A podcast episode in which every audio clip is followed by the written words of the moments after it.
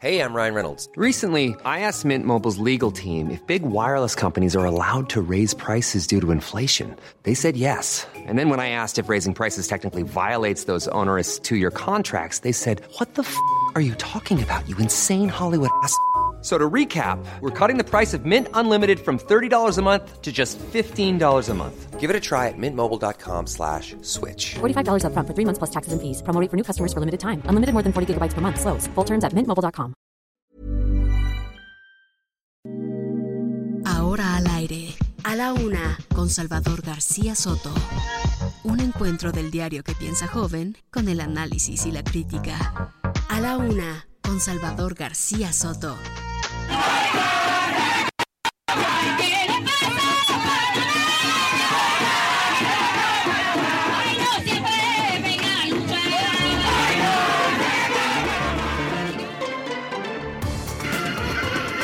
de la pistola, de la pistola.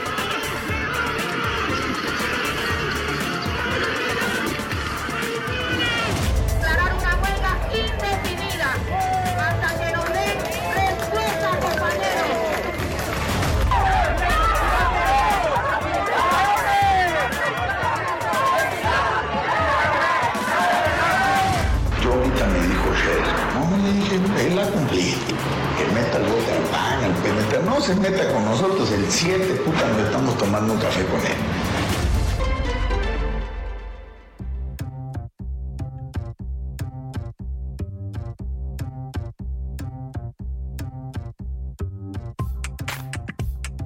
Ya es la una de la tarde en punto en el centro de la República. Los saludamos con gusto. Iniciamos a esta hora del mediodía, la primera hora, el arranque pues de a la una. Vamos a tener dos horas de información, de análisis, de críticas, de entrevistas en este miércoles, miércoles 6 de julio. Vamos a acompañarle, informarle como cada día a esta hora del día para pues que usted esté bien informado y también pase un buen rato. Nos proponemos siempre también, además de, de acompañarle en esta parte de su vida, de informarle, también entretenerle con las, los temas y las noticias que vamos tratando y abordando.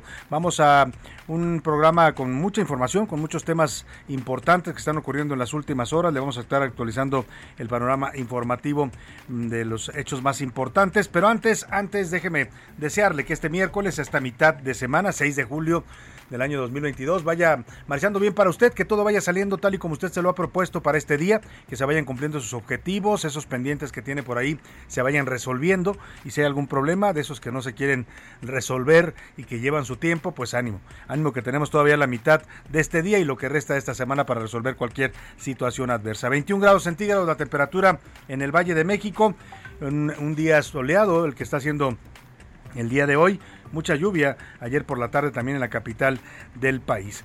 Eh, saludamos a toda la gente que nos sintoniza aquí por supuesto en el 98.5 de su FM, nuestra frecuencia central del Heraldo Radio. Transmitimos desde aquí en vivo y en directo a toda la República Mexicana desde la Avenida de los Insurgentes Sur 1271 en el tercer piso aquí en la Colonia del Valle. Aquí se ubican los estudios del Heraldo Radio y desde aquí a toda la República, desde Tijuana, Baja California hasta Tuxtla Gutiérrez, Chiapas. Mandamos saludos afectuosos a estas dos ciudades en la frontera norte y en la frontera sur. Bueno, Tuxtla es casi frontera, ya es la parte última de la República, el estado de Chiapas. Y también, por supuesto, a la gente que nos escucha en Monterrey, Nuevo León, en Guadalajara, Jalisco, en Tampico, Tamaulipas, en Oaxaca capital, en el istmo de Tehuantepec también en Oaxaca, en la comarca lagunera. Muchos saludos a todos los amigos de la comarca, también a la gente de que nos sintoniza al otro lado del río Bravo en las ciudades de McAllen y Brownsville en Texas, igual gente, igualmente a la gente de San Antonio, Texas en No Media Radio San Antonio 1520 y a la gente de Chicago, Illinois, los seguimos saludando afectuosamente. Todavía la ciudad sigue bajo la conmoción y el luto. Hay nuevas informaciones sobre este eh, sujeto que disparó. Ya la cifra de muertos aumentó a siete. Él ha confesado ya que efectivamente fue el autor de esta masacre y las autoridades lo están culpando de estos siete asesinatos. Ayer lamentablemente murió una persona más de las que habían quedado heridas después de este tiroteo. Le voy a poner también una frase, un audio muy interesante del hijo del mexicano que falleció en este tiroteo, un hombre de 80 años. El señor había ido pues a visitar a sus hijos allá en Chicago, estaba de vacaciones, estaba paseando cuando ocurrió esta tragedia y su hijo ayer hace algo muy pues eh, muy interesante. Eh, uno lo escucha y dice, yo quisiera pensar así también, pero a veces es difícil, ¿no? Él dice que perdona al asesino de su padre, que no le guarda rencor, que pues no, no está de acuerdo con lo que hizo, pero que entiende pues que tendrá sus problemas. Le voy a poner el audio para que usted lo escuche, es una forma pues eh, interesante de abordar este dolor de la muerte de un ser querido, sobre todo en un hecho de violencia como el que ocurrió allá en Chicago, Illinois. Y vámonos ahora sí con los temas que le tengo preparados en este miércoles a la mitad de la semana. Viajero, el dirigente nacional del PRI, Alejandro Moreno, eh, se está de gira en Europa. Ayer estuvo en París, donde se reunió con diputados del Parlamento Europeo. Hoy va a Ginebra donde va a encontrarse también con eh, gente de la ONU y en esta gira Alejandro Moreno va a denunciar, así lo ha dicho él mismo, a denunciar pues una persecución política y judicial en su contra por parte del gobierno de López Obrador. Va a hablar de un tema de violación de garantías y derechos humanos en contra de él y su familia. No va solo, va acompañado de Santiago Krill Miranda, es decir, que esta, estas denuncias ante foros internacionales importantes allá en Europa, después van también a Estados Unidos, a la ciudad de Nueva York, a la OEA, a la Organización de Estados Americanos, las denuncias las van a formular a nombre de la Alianza Va por México, el PRI y el PAN Aguas, ¿eh? porque este tema sí va a tener impacto y bueno, tan va a tener impacto que ayer el presidente López Obrador pues prácticamente reconoció que se excedieron allá en Campeche con este tema del cateo en contra de una casa del dirigente nacional del PRI, no por la ejecución judicial, que esa había una orden de cateo y ese es un procedimiento judicial. Lo que cuestionó el presidente fue pues el, la propaganda y la forma en que se difundió mediáticamente esto, ¿no? Con imágenes del cateo, con declaraciones del fiscal, en algo que claramente pues viola viola los principios de presunción de inocencia. Vamos a estar hablando de este tema mientras el presidente acá lo defiende a Alito, pues él anda denunciando, dice, al gobierno de López Obrador en el, el extranjero. Y yo soy tu amigo fiel, ya le decía esto, ándele, así como aquella canción de Toy Story, así cantaba ayer el presidente que criticó fuertemente al gobierno de Campeche, a la mm, encabezado por la morenista Laida Sansores y al procurador de Campeche, al fiscal, el señor Renato Sales, por esta forma en que actuaron con este cateo. Dijo el presidente que era indigno y era humillante para una víctima o para un acusado incluso hacer ese tipo de, acciones que violentan las garantías individuales. También le contaremos de esta historia terrible que eh, aflora ayer, estuvimos platicando ya de este maltrato animal que se denunció en el refugio Jaguar Negro Tigre Blanco, una fundación que presumía pues defender o preservar la vida de los felinos. Había grandes felinos, casi 200 eh, tigres blancos, leones africanos, panteras, jaguares, todos estos animales, algunos de ellos en peligro de extinción pues estaban en condiciones lamentables, en la inanición muchos de ellos, mal alimentados, con problemas y enfermedades graves. Bueno, pues ayer ya los aseguró la Profepa, la autoridad, y ahora vamos a seguir hablando de esta historia. Le voy a decir quién es el dueño.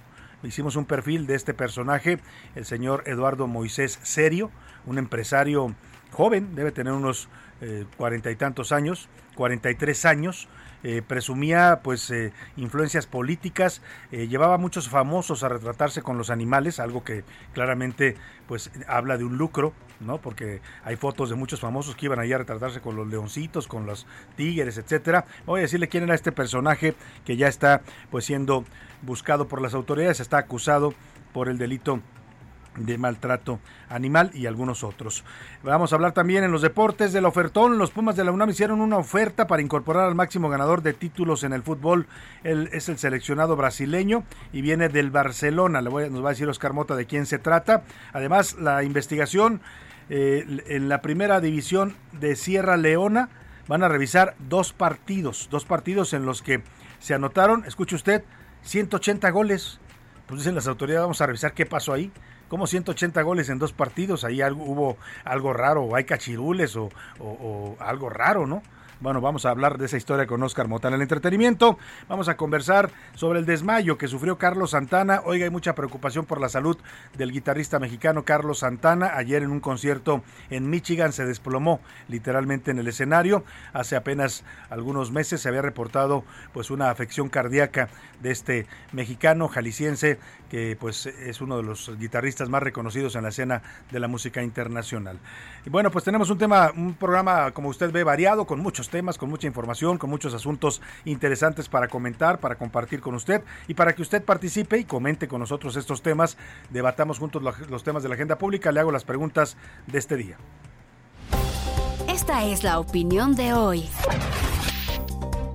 Le tengo dos temas en este, en este miércoles. El primero de ellos, después de que ayer fueran rescatados estos 190 felinos, había tigres blancos, leones africanos, panteras, jaguares, había incluso algunos monos, bueno, hasta burros tenía este señor en ese, en ese lugar, un, rancho ahí en el kilómetro 13 de la carretera Picacho a Jusco, en condiciones, ya le hemos contado, pues lamentables.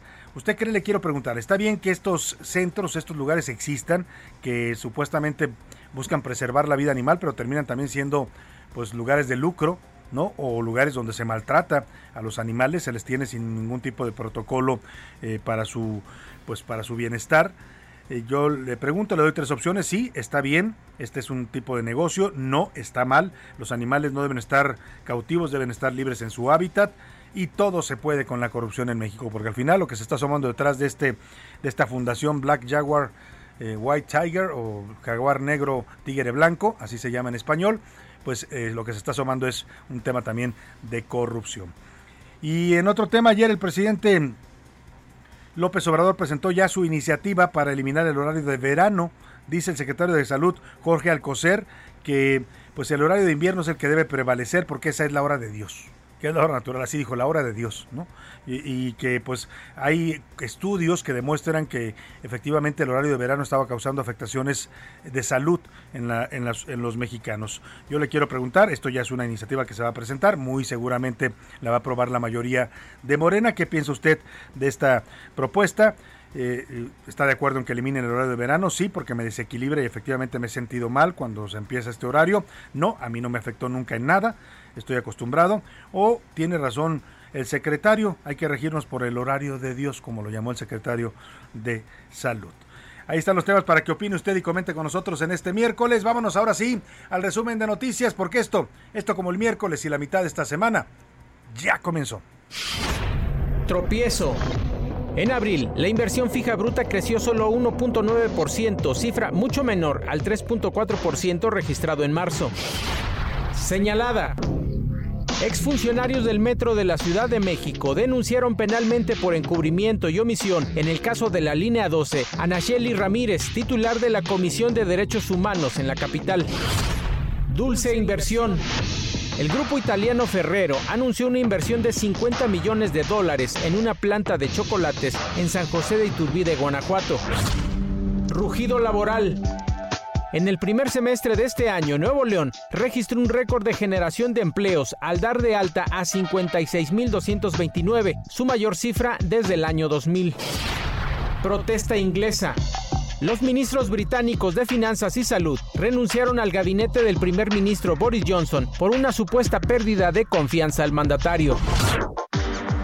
Una de la tarde, 12 minutos. Vamos a la información. Ya le contaba que el dirigente nacional del PRI, mientras acá le andan cateando sus domicilios y sus residencias en Campeche, en algo que molestó incluso al presidente, ayer lo dijo claramente, a ver si me tienen por ahí el audio donde López Obrador cuestiona la forma en que la Fiscalía de Campeche y el gobierno de Laida Sansores cometieron esta diligencia. Dice el presidente, pues que no, no, no critica, incluso dice, no es santo de mi devoción el señor Alejandro Moreno, pero eh, y no se trata de defenderlo, pero lo que hicieron está mal, es indigno, es humillante, no se respetan los derechos de las personas y eso pues habla, dice el presidente, de una actuación de gobiernos autoritarios, así lo dijo. Vamos a escuchar en un momento más lo que dice el presidente, por lo pronto pues el dirigente del PRI anda ah, de gira en Europa.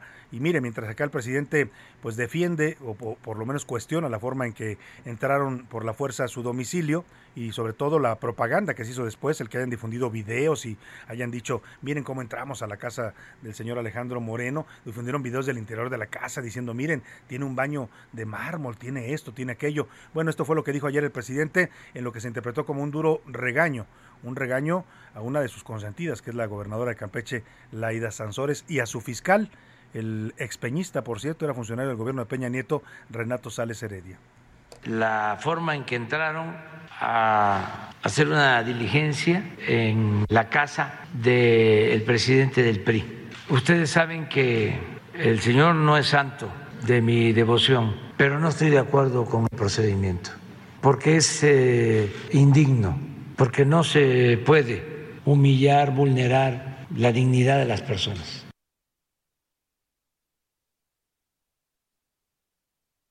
Está lo que dice el presidente, no se puede humillar ni denigrar a nadie en un proceso judicial. O sea, esto de difundir videos y que el procurador personalmente entrara a la casa, pues habla de un interés más político que de otro tipo, ¿no? Exhibir a, a un acusado. El tema es que si exhiben a un acusado como lo hicieron, pues pueden ellos mismos tirar su proceso, ¿eh? porque se violenta la presunción de inocencia. Ese es un criterio ya establecido por la justicia en México a partir del caso de Florence Cassés. En una de esas, todo el proceso contra Alito se les cae por este tipo de hechos eh, mediáticos, ¿no? Y que la gobernadora anda todo el tiempo diciendo pues que el señor Alito era un corrupto, y era un tal por cual, y era un desgraciado, ¿no? Eh, ayer precisamente la gobernadora Laida Sansores, que pues sí llamó la atención este, este reclamo del presidente, porque ella es muy cercana a él, pues le respondió, Ayer por la noche, en sus martes de El Jaguar, que les llama, hace conferencias todos los martes, le contestó al presidente y le contestó en un tono fuerte también Laida Sansores, ¿eh? dice que no coincide, que no está de acuerdo con el presidente, que no le parece que haya sido humillante la forma en que entraron a la casa del dirigente nacional del PRI y que más bien pues eh, el que ha humillado a los campechanos, dice, es el señor Alejandro Moreno. O sea, vuelve a las andadas la señora Laida Sansores, que además ayer difundió otro audio, uno más donde se escucha a Alejandro Moreno poniéndose de acuerdo con un grupo de priistas, entre ellos se escucha por ahí la voz de José Murat, el exgobernador de Oaxaca, en donde hablan de una ley para fregar a los empresarios hablan con palabras altisonantes y bueno, todo este tipo de audios a los que ya nos tiene acostumbrados la gobernadora de Campeche. Le decía que Alito anda ya de gira por Europa y desde allá mandó un comunicado, llegaron el el lunes por la el martes más bien por la mañana a París, va él con su esposa y Santiago Krill también con su esposa van a reunirse con eurodiputados, van a reunirse con la gente de la ONU en Ginebra, Suiza, y dice que van a denunciar toda esta situación y esta persecución en su contra. Dice en un comunicado el dirigente nacional del PRI que con los ataques en su contra buscan callarlo, pero que seguirá defendiendo la democracia, que no lo van a asustar ni se va a echar para atrás. Dijo textual en el comunicado, la única forma de que me callen es que me maten aseguró que seguirá denunciando la falta de resultados en este gobierno. Dijo que va a acudir al Parlamento Europeo y a congresos de varios países en una campaña internacional para que el mundo ponga los ojos en México. También dijo que va a participar en una reunión de la Internacional Socialista que se va a llevar a cabo allá en Europa. Antes en Twitter había dicho el dirigente del PRI que se reunió con Luis Ayala, secretario general de la Internacional Socialista, una organización que integra a 113 partidos políticos de todo el mundo y que habló de temas eh, urgentes para México y para todos los países de la región. Le decía que ayer por la noche la gobernadora Laida Sansores difundió un nuevo audio en el que se escucha hablar a Alejandro Moreno y al ex gobernador de Oaxaca, José Murat.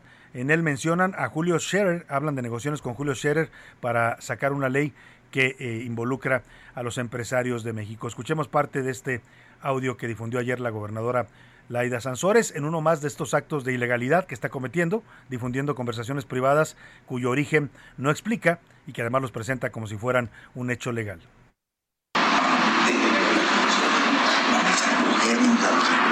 Con una reforma verga, o sea, que se se van a cagar. Yo ahorita me dijo no, dije, él la cumplí que meta el bote al pan, al PMT, no se meta con nosotros, el 7, puta, nos estamos tomando un café con él. Muy bien, me dijo, le dije, nada más tengo interés en una cosa, le dijo, la reforma fiscal. No, dice, esa es la que quiere meter, o sea, lichillero, ¿no? Esos hijos de su puta madre es la primera que trae. No, además, pero, además, pues la presentó él, así me dice. Eh, no, no, para bueno, se entiende poco, pero básicamente dice Alito, pues que van a hacer una ley para fregarse a los empresarios. Por ahí le contesta Murat, sí, que no sé qué, y vamos a hablar con Julio Scherer.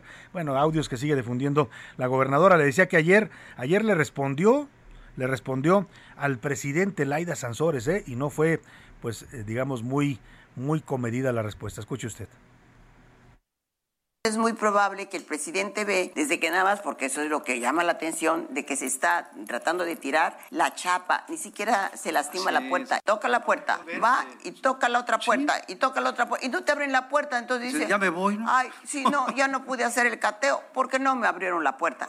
Ahora digo, ¡Un orden de cateo! ¡Policía ministerial! ¡Vamos a llevar a cabo una diligencia! ¡Un orden de cateo de este predio!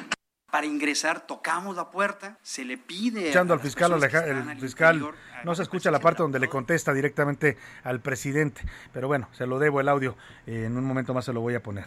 Vámonos a otros temas importantes. Y bueno, le voy a platicar lo que ocurrió en Tamaulipas. Cayeron eh, líderes de autodefensas, eh, conocidos como la columna Pedro José Méndez. Es el dirigente principal de esta organización armada allá en Tamaulipas, Octavio Leal Moncada, alias el Tarzán, fue detenido en Monterrey, Nuevo León. O sea, la columna armada Pedro José Méndez operaba en Tamaulipas, pero el señor vivía en Monterrey, claro, supongo que por razones de seguridad. Esto ya fue confirmado por la Fiscalía de Justicia de Tamaulipas, lo arrestaron por el presunto delito de homicidio calificado. Es responsable del asesinato o presunto responsable del asesinato de dos personas, según lo está acusando la Fiscalía de Justicia. Este hombre, eh, el señor Octavio Leal Moncada, alias el Tarzán, fue aliado del gobernador actual, el señor eh, Francisco García Cabeza de Vaca. Cuando él llegó al poder lo apoyó. Pero después se pelean y este señor se alinea con Morena, apoya a Morena y a su candidato Américo Villarreal y ahora parece que le están cobrando las facturas, ¿no? El estilo de la casa allá en el gobierno de Tamaulipas. Y van 12 horas precisamente por este hecho, por la detención del señor Octavio eh, de la columna Pedro Méndez, el señor Octavio Leal Moncada. Eh, hay 12 horas de bloqueos en la carretera Victoria Monterrey. Vamos contigo, Carlos Juárez, para que nos informes. Buenas tardes. Hola, ¿qué tal Salvador? Muy buenas tardes, un gusto saludarte a ti y a todo tu auditorio desde Tamaulipas para comentarte que la tarde de ayer fue detenido Octavio Leal Moncada, quien es el líder de esta columna Pedro J. Méndez, esto en la ciudad de Monterrey, Nuevo León. Lo confirmaron las autoridades de la Fiscalía General de Justicia del Estado de Tamaulipas. Se señala que el arresto es por el presunto delito de homicidio calificado y el probable responsable del asesinato pues, de dos personas. Cabe señalar que todo esto ocurrió durante la tarde de ayer allá en la ciudad regiomontana. Precisamente ya después de que se dio a conocer esta situación hubo bloqueos en la carretera Victoria Monterrey a la altura del poblado conocido como El Tomaseño por más de 200 vecinos del municipio de Hidalgo quienes demandaron la liberación de Octavio Leal. Cabe señalar que esto generó pues largas filas de automovilistas y también de autobuses de pasajeros y transporte de carga. El lugar estuvo también elementos de la Policía Estatal y Guardia Nacional quienes estuvieron a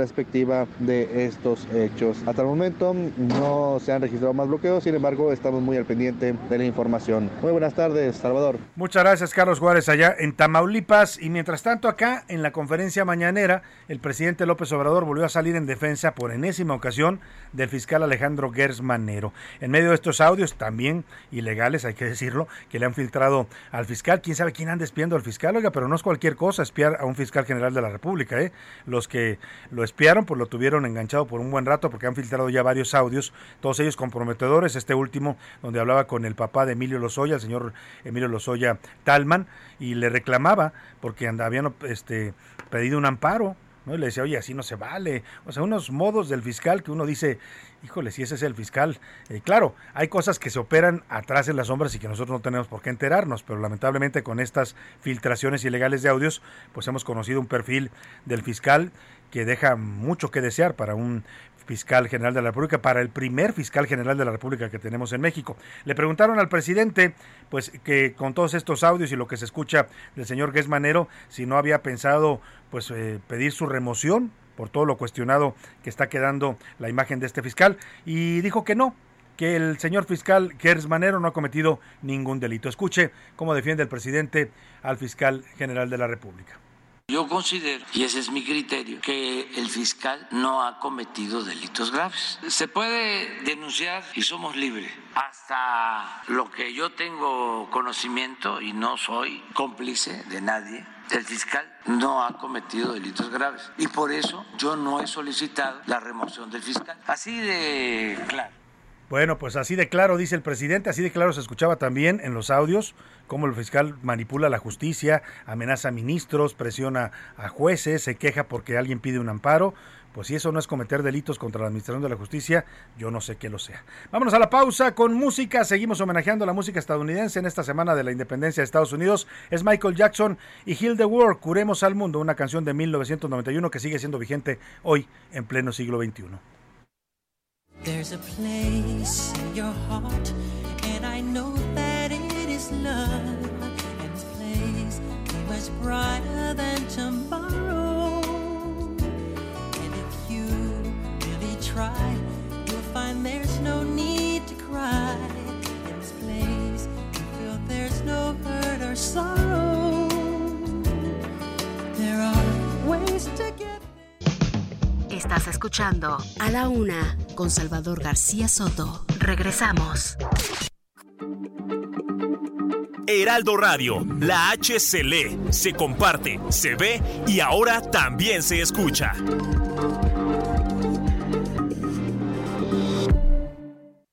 Sigue escuchando A la Una con Salvador García Soto. Ahora, la rima de Valdés. O, de Valdés, la rima.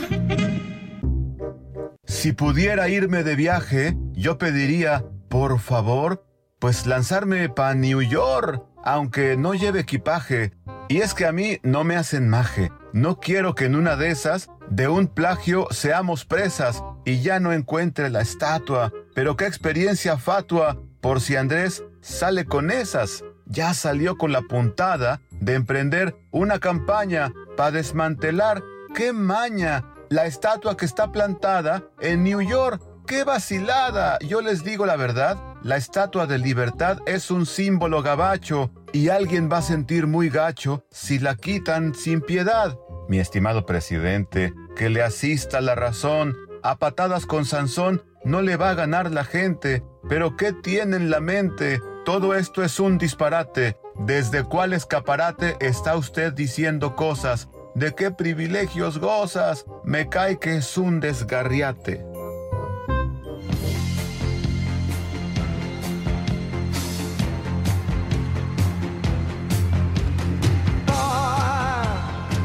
We've been traveling far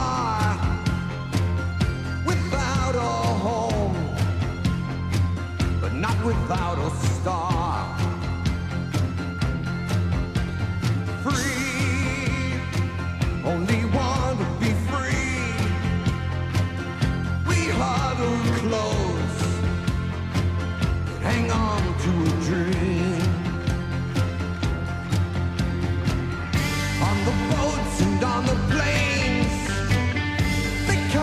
to America.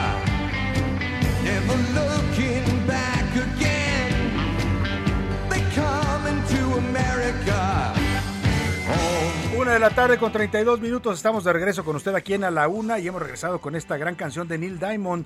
La canción se llama America, una canción que habla pues de esta vocación de nación de migrantes que tienen los Estados Unidos y de cómo es un país que ha recibido históricamente a personas de todo el mundo, incluidos los mexicanos que radican y viven y trabajan allá. Es una canción que venía en el, el soundtrack de la película de Jazz Singer, el cantante de jazz, fue lanzada en 1980. Escuchemos un poco más de Neil Diamond y ahora le cuento, tenemos invitado aquí en la cabina. Everywhere around the world, they come into America. Every time that flag's unfurled. A la Una con Salvador García Soto.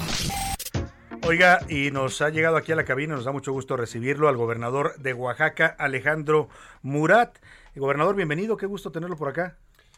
Gracias, Salvador. Al revés, agradecerte a ti, a tu auditorio, la oportunidad de platicar pues de varios temas, empezando por la Guelaguetza. Que ya, ya, viene la Guelaguetza, ¿no? Ya estamos en, en, fechas de Guelaguetza. ¿Cuándo va a realizarse? Pues es el 25 de julio y primero uh -huh. de agosto, pero bueno, este mes ya es mes de la Guelaguetza. Así ¿Sí? que, pues ojalá y puedan visitar la magia que tiene Oaxaca, su misticismo, su diversidad, su historia, su gastronomía. Sé que van a tener una experiencia única. La verdad que sí, sí lo es. Yo he estado en un par de guelaguetzas y es una experiencia, bien lo dice el gobernador, que habla de toda esta cultura, la gastronomía, los bailes, los trajes típicos, las distintas regiones de Oaxaca. Vale mucho la pena darse una vuelta en estos momentos a Oaxaca en la época de guelaguetza. La verdad que sí, fíjate, Guelaguetza, Salvador, significa en zapoteco regalo.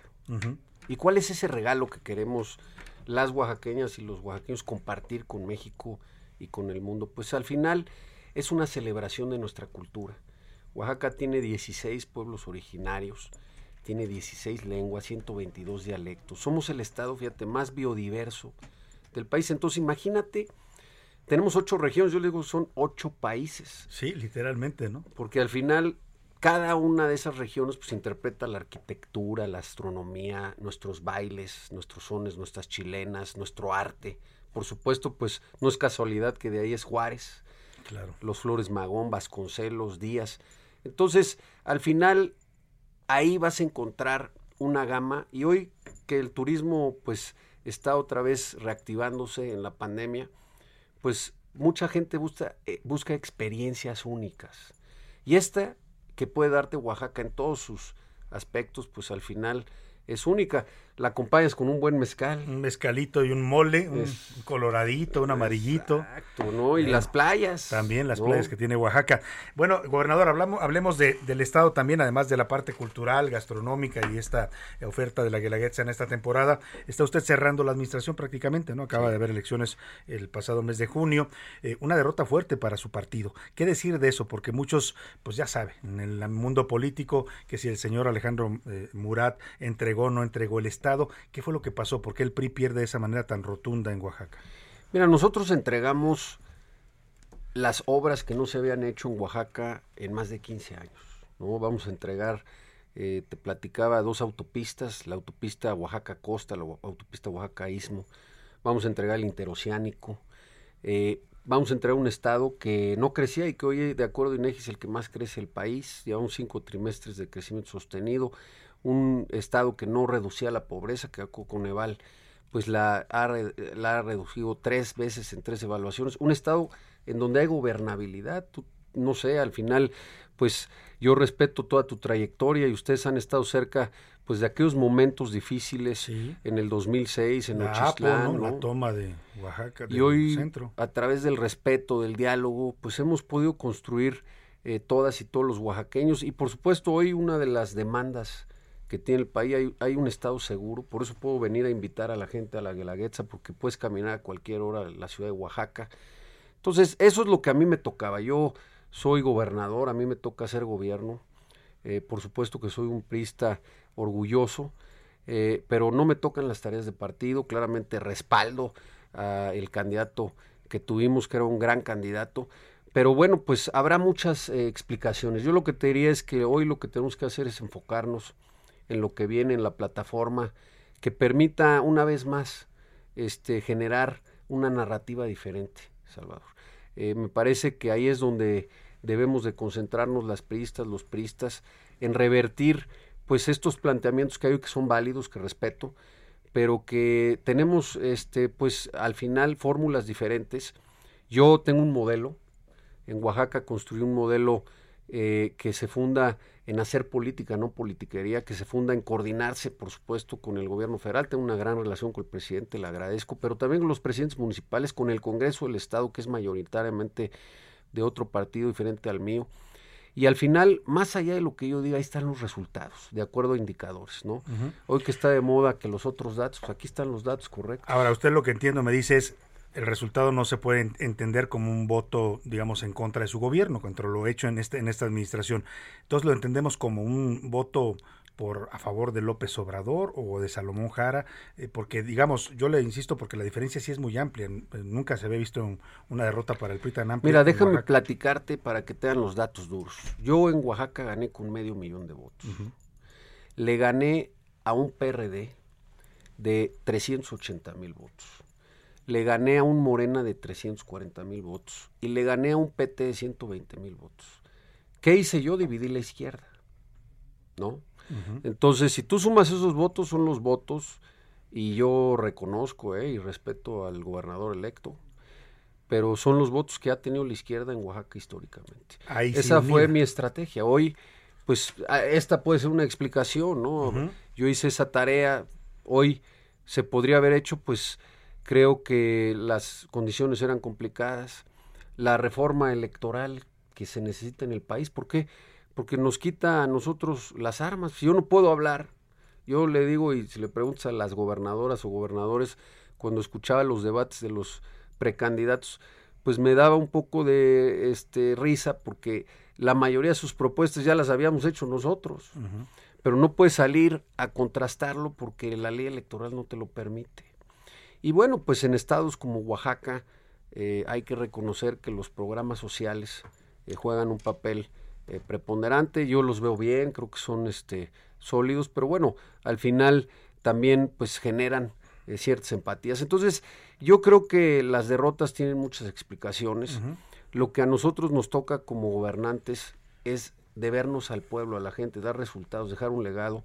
Y yo lo que te puedo decir es de que en Oaxaca está el legado y por eso hoy puedo estar aquí pues para hablar este, de una nueva narrativa. Ahora, en esta nueva narrativa, en esta nueva plataforma que llama a construir Alejandro Moreno, eh, perdóname Alejandro, perdón, ya lo ando confundiendo con su compañero de partido, con su dirigente, Alejandro eh, eh, Murat, eh, ¿hacia dónde va? Le pregunto porque muchos dicen, usted mismo ha dicho que tiene interés en la candidatura presidencial del PRI en 2024, eh, algunos lo ven también como posible relevo en la dirigencia nacional del PRI. ¿Hacia dónde va esta nueva plataforma de Alejandro Murat?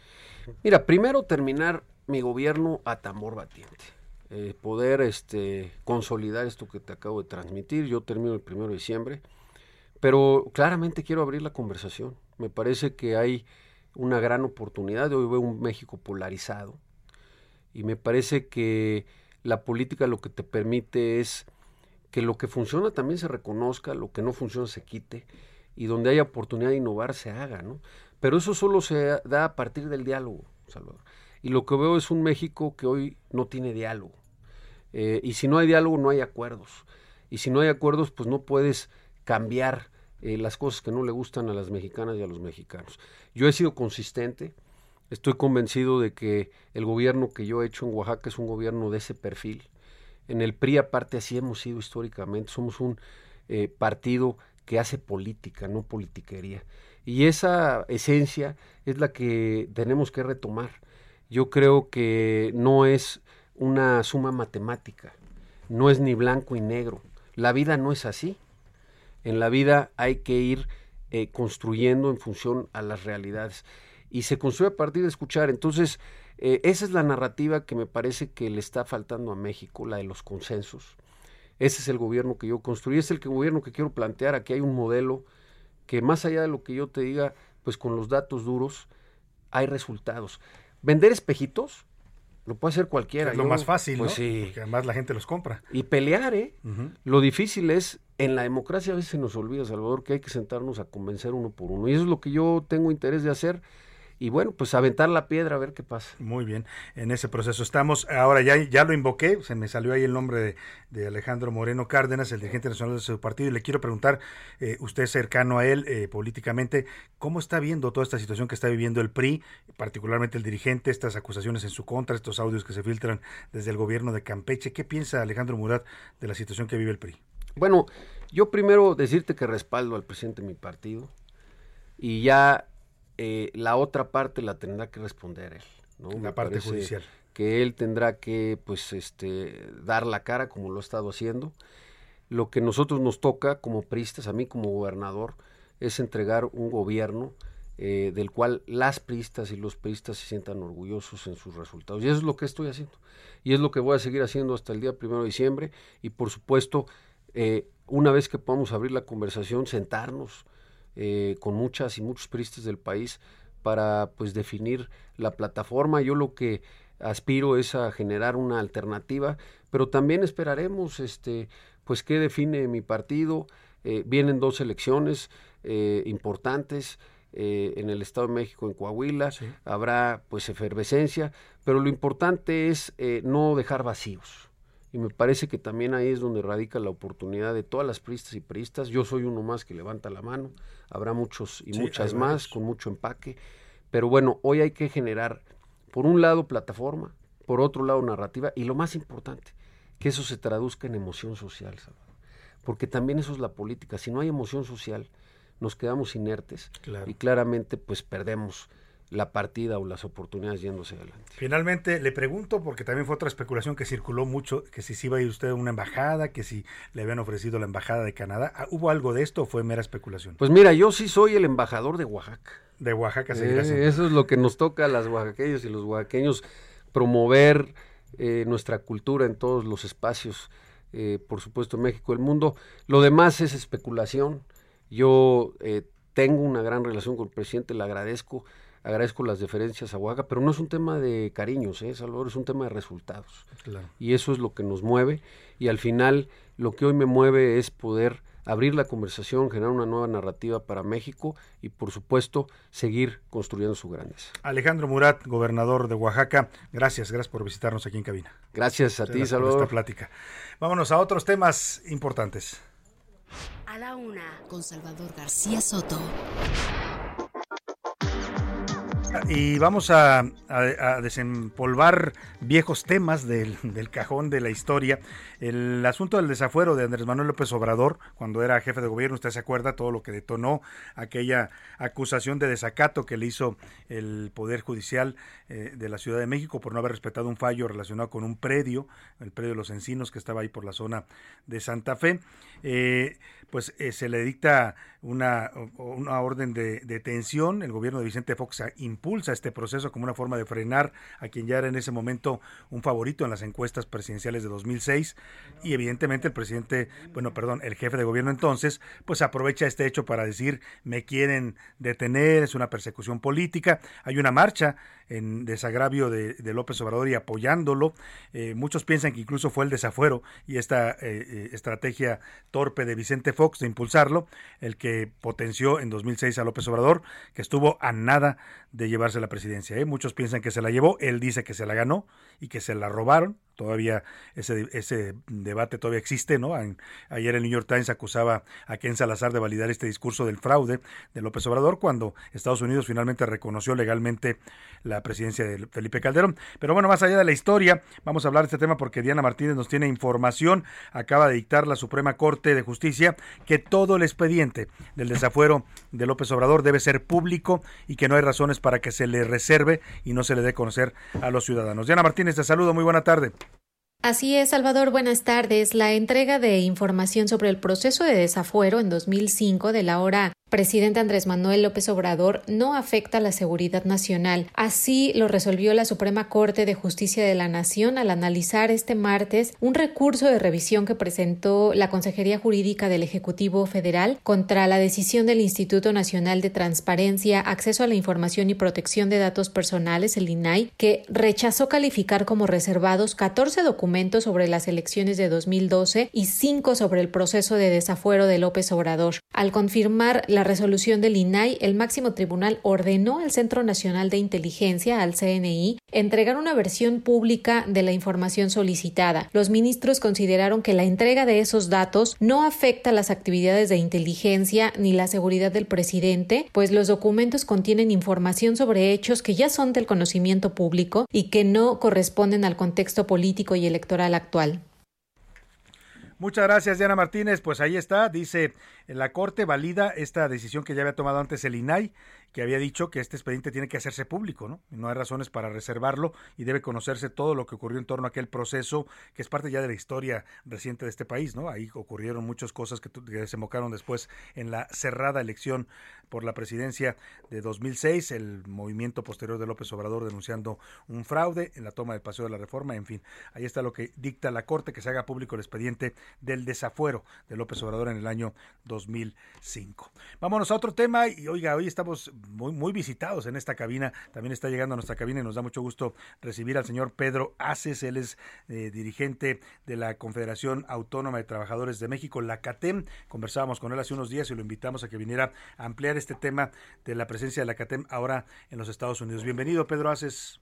Muchas gracias, Salvador. Un gusto estar aquí en esta nuestra casa, en el Heraldo Radio, la mejor cadena radiofónica de México. Muchas gracias. Aquí, aquí estuviste un buen rato también haciendo tu programa. Todos los lunes a las nueve, de Todavía 9 a sigues, 10, ¿verdad? todos los lunes de sigues 9 a de 10, 9 a 10. hablando fuerte. Hablando fuerte, no, no se lo pierda. Pedro Haces, oye, platicábamos la vez pasada de todo este eh, nuevo movimiento del sindicalismo a partir de la reforma laboral. Y yo te quiero preguntar, ¿cuál es tu balance en estos momentos? ¿Qué tanto se ha implementado ya esta reforma? ¿Qué tanto está cambiando la cultura sindical en México? ¿Y qué tanto estamos dejando atrás pues viejos vicios que tú conociste también bien porque fuiste alguna vez parte de la CTM, el charrismo sindical, los corporativismos, ya se persinó aquí Pedro, no lo vio usted, pero eh, aquellos tiempos de don Fidel Velázquez, ¿qué tanto estamos superando eso y realmente se está construyendo un nuevo sindicalismo en México? Es muy importante tu pregunta, Salvador. El sindicalismo en México era un sinónimo gramatical de rateros. Así lo veía la gente. Charros Y hay que hablarlo claro. ¿sí? Afortunadamente, hoy en día, la reforma laboral de más de 500 artículos que, que presenté inclusive en el Senado de la República, tuve esa gran oportunidad, fue algo con lo que yo soñé. Yo llegué al sindicalismo hace 27 años y como también efectivamente lo dijiste, llegué a CTM con don Fidel, que fue un grande de esa época. Después vino Leonardo Lagüera Rodríguez Alcaine, que fueron mis maestros, que también fue un grande de esa época. Pero no te puedes encajonar al sindicalismo antiguo, porque después vinieron otros líderes que lo único que hicieron fue eh, hacer un sindicalismo de contratos blancos por todo México. Pintaron eh, de contratos blancos el país de contratos de protección. Y al final del camino eso no le conviene ni al empresario y mucho menos a los trabajadores. trabajador. Hoy hay que legitimar los contratos. Todos los trabajadores de este país tienen el derecho de conocer el contrato que firma un líder con un empresario. Los empresarios es el pilar eh, más importante de la economía, sí. que hay y yo les tengo un pleno reconocimiento. Mi padre en el origen, yo vengo de ser hijo de un empresario y conozco las lo- las dos, dos partes mundos. perfectamente bien. Entonces se tenía que hacer un cambio radical de raíz y la visión del presidente López Obrador está plasmada en esa reforma laboral. Nunca más un contrato de protección, nunca más un líder charro que le quite dinero de su bolsillo que no tiene por qué hacerlo a los empresarios. Los empresarios arriesgan su capital y tenemos que reconocerles eso, porque si no hubiera empresarios no hubiera trabajadores. Si no hay quien abre una empresa, pues no podrían eh, devengar un sueldo para llevarlo diariamente a su casa, lo que más quiere un individuo que es a su familia. Es el sostén un trabajador de su familia.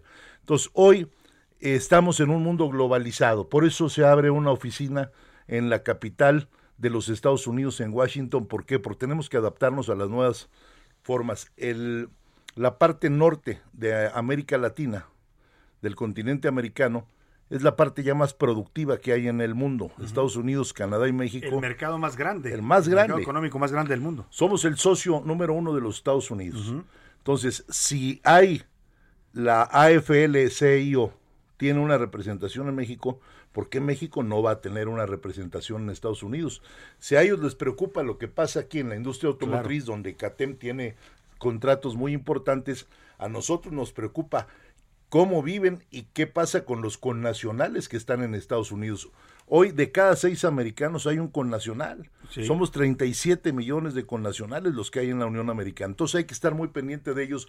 No puede volver a pasar una desgracia como la que pasó hace semana y media en San Antonio, donde mueren más de 50 gentes por ir, terrible. por ir en esa migración laboral al viejo estilo. Eh, Esto es interesante porque decías tú, la, presencia de la CATEM ahora en Washington busca esto, también proteger a los trabajadores mexicanos en Estados Unidos y también impulsar estas formas de migración pues ya más ordenadas, que ya se tardaron, la verdad, Estados Unidos, México y Canadá en negociar esto. Es decir, si hay una demanda de mano de obra real en Estados Unidos y, y los mexicanos tienen esa mano de obra calificada, ¿por qué no regularizarla y por qué no ordenarla? De eso se trata, de que la Secretaría de Relaciones Exteriores con sus homólogos de los Estados Unidos ya abra las fronteras para que se pueda ir con una visa de trabajo. Hay dos tipos de visa, la que va para el tema agrícola y la que va para el tema laboral. En los Estados Unidos hoy te encuentras barcos que tienen 45, 50 días sin poder descargar mercancía en Long Beach, en Corpus Christi, en, en Houston, que son puertos muy importantes, porque no hay estibadores para No hay bajar. quien cargue las cosas, No, ¿no? hay choferes para que O sea, puedan salir de los puertos. Los gringos, como decimos los mexicanos, no quieren hacer ese trabajo. no quieren hacer ese trabajo. Hoy viven en la comodidad total porque por la pandemia el presidente Biden les otorga dos mil dólares como una prestación y si en la casa son cinco de familia, pues tienen 10 mil dólares y con eso sobrevivir, la gente no quiere trabajar. Platicaba yo con un dueño, un empresario importante americano en Houston que tiene 640 restaurantes. Solo su necesidad de él son más de 7 mil trabajadores para las cocinas, para servir mesas. No hay meseros hoy en Estados Unidos. Ajá. Entonces, Y hay muchos mexicanos que quieren hacer ese trabajo. hay muchos mexicanos que quieren ir, que quieren ir legalmente y que pueden ganar hasta 50 dólares por hora. Hay que apoyarlos. Entonces podemos ser un vehículo facilitador para el gobierno de México, la confederación más moderna de México, la confederación que va a Ginebra, que va a Bruselas, que busca su, su eh, la entrada a la Confederación Sindical Internacional, porque como tú bien sabes, expulsaron a las otras dos, a CTM y a Kroc, Sí. que es una vergüenza, y hoy tenemos la puerta abierta para entrar. Entonces vivimos en un mundo globalizado y hay que pensar en grande, por eso se abrió esa oficina. No, hay pues, que ayudar a la gente. ¿Estás pensando ya expandir la, la catema a todo el mundo? No, somos respetuosos de las leyes de otros países, sí, pero sí hay que estar muy cerca de nuestra gente. Y vamos a abrir también en Canadá. También en Canadá una, También en una Canadá. sede. Importante, sin duda, lo que dices tú, esta labor que pueden hacer estas centrales sindicales, pues para impulsar esto, una migración regulada y evitar ver estas desgracias, como bien lo dijiste, Pedro Aces. Nos va a comer el tiempo, pero te quiero agradecer la visita. Se nos quedan algunos temas eh, en la mesa, o me aguantas el corte y terminamos regresando a la pausa. Aquí estamos. Sí, bueno, vamos a la pausa y regresamos a terminar la conversación con Pedro Aces aquí en A la Una.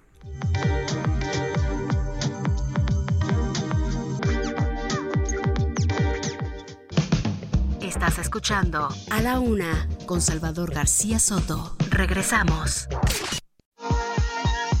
Ya estamos de vuelta con A la Una con Salvador García Soto.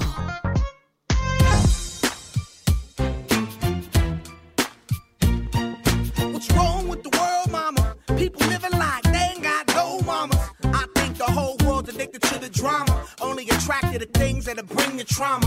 Overseas, yeah, we trying to stop terrorism, but we still got terrorists here living in the USA, the big CIA, the Bloods and the Crips and the KKK. But if you only have love for your own race, then you only leave space to discriminate, and to discriminate only generates hate. And when you hate, then you're bound to get irate. Yeah, madness is what you demonstrate, and that's exactly how anger works and operates. Man, you gotta have straight. Take control of your mind and meditate. Let your soul gravitate to the love, y'all, y'all. killing, people dying, children hurt, and you hear them crying. When you practice what you preach, and what you turn the other cheek. Father, Father, Father, help us. Send some guidance from above. These people got me, got me questioning. Ya son las 2 de la tarde en punto en el centro de la República y los saludamos con mucho gusto, arrancando a esta hora la segunda hora de A la Una. Vamos por la segunda parte de este espacio informativo, todavía con mucha información, con muchos temas importantes que le vamos a estar compartiendo. Vamos a escuchar sus opiniones, sus comentarios sobre las preguntas que hoy le hemos planteado. Ahora le voy a decir que le tenemos preparado, pero por lo pronto quiero agradecerle que continúe con nosotros. A la una de la tarde arrancamos este espacio. Si recién nos está sintonizando, nos encontró por ahí en su radio, en el celular, en la computadora, donde quiera que nos esté escuchando, a través de las redes sociales también, que nos puede además de escuchar, ver. Saludo a toda la gente que nos está viendo en heraldo.com.mx, en las distintas plataformas eh, tecnológicas. Pues eh, esto es a la una. Yo soy Salvador García Soto y a nombre de todo este equipo de profesionales que me acompaña, le doy la bienvenida. Si ya está con nosotros desde la una y continúa, gracias de verdad por su preferencia. Hemos regresado con este ritmazo de los señores de Black Eyed Peas. Se llama Where is the Love? ¿Dónde está el amor? ¿Dónde quedó el amor? Se plantea este grupo estadounidense en este álbum de 2003 llamado Elefunk, eh, un- una organización musical muy exitosa que todos bailamos desde los años 2000, ¿no? Y a la fecha todavía siguen totalmente vigentes. Escuchamos un poco más de Black Eyed Peas y seguimos, estamos conversando aquí en el estudio, en la cabina, con Pedro Aces, líder de la CATEM.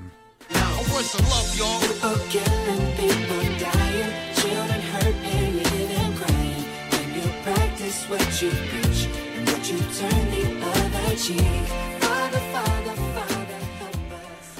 Pedro Aces, seguimos con esta plática. Entiendo que tienes una agenda complicada, pero vamos a terminar este tema. Hablábamos de todo este cambio que está teniendo esta revolución que está viviendo el sindicalismo mexicano, de esta presencia que ahora está buscando una organización como la CATEM en Estados Unidos, eh, ya con oficinas en Washington, próximamente en Canadá. Y, yo te quiero preguntar, ¿cómo está funcionando estos acuerdos que México suscribe en el marco laboral, que es parte de lo que eh, eh, desencadena también e impulsa la nueva reforma laboral en México, en donde pues tenemos esta especie de no sé si llamarlo tutelaje o supervisión o acuerdo con Estados Unidos y con Canadá para que ellos también puedan opinar sobre nuestros temas laborales, igual que nosotros entiendo también podemos ah, interponer recursos cuando no estemos de acuerdo en las decisiones de algún sindicato en esos dos países. Hay mucha expectativa, Salvador, en la visita que hará el presidente López Obrador al presidente Biden en los próximos días sobre los temas que se van a tratar. México está haciendo un gran papel tenemos los mismos derechos, tanto Canadá como Estados Unidos como México, para darle total y puntual seguimiento a todo lo que habla el Tratado Trilateral. Es muy importante que 30 años después de que el TLC se firma en el 93 y luego en el 94 entra en vigor, hoy es muy parecido, pero las reglas son más claras. Eh, es otro mundo, 30 años, la evolución del mundo, son tres décadas, es muy diferente y la tecnología ya no rebasó.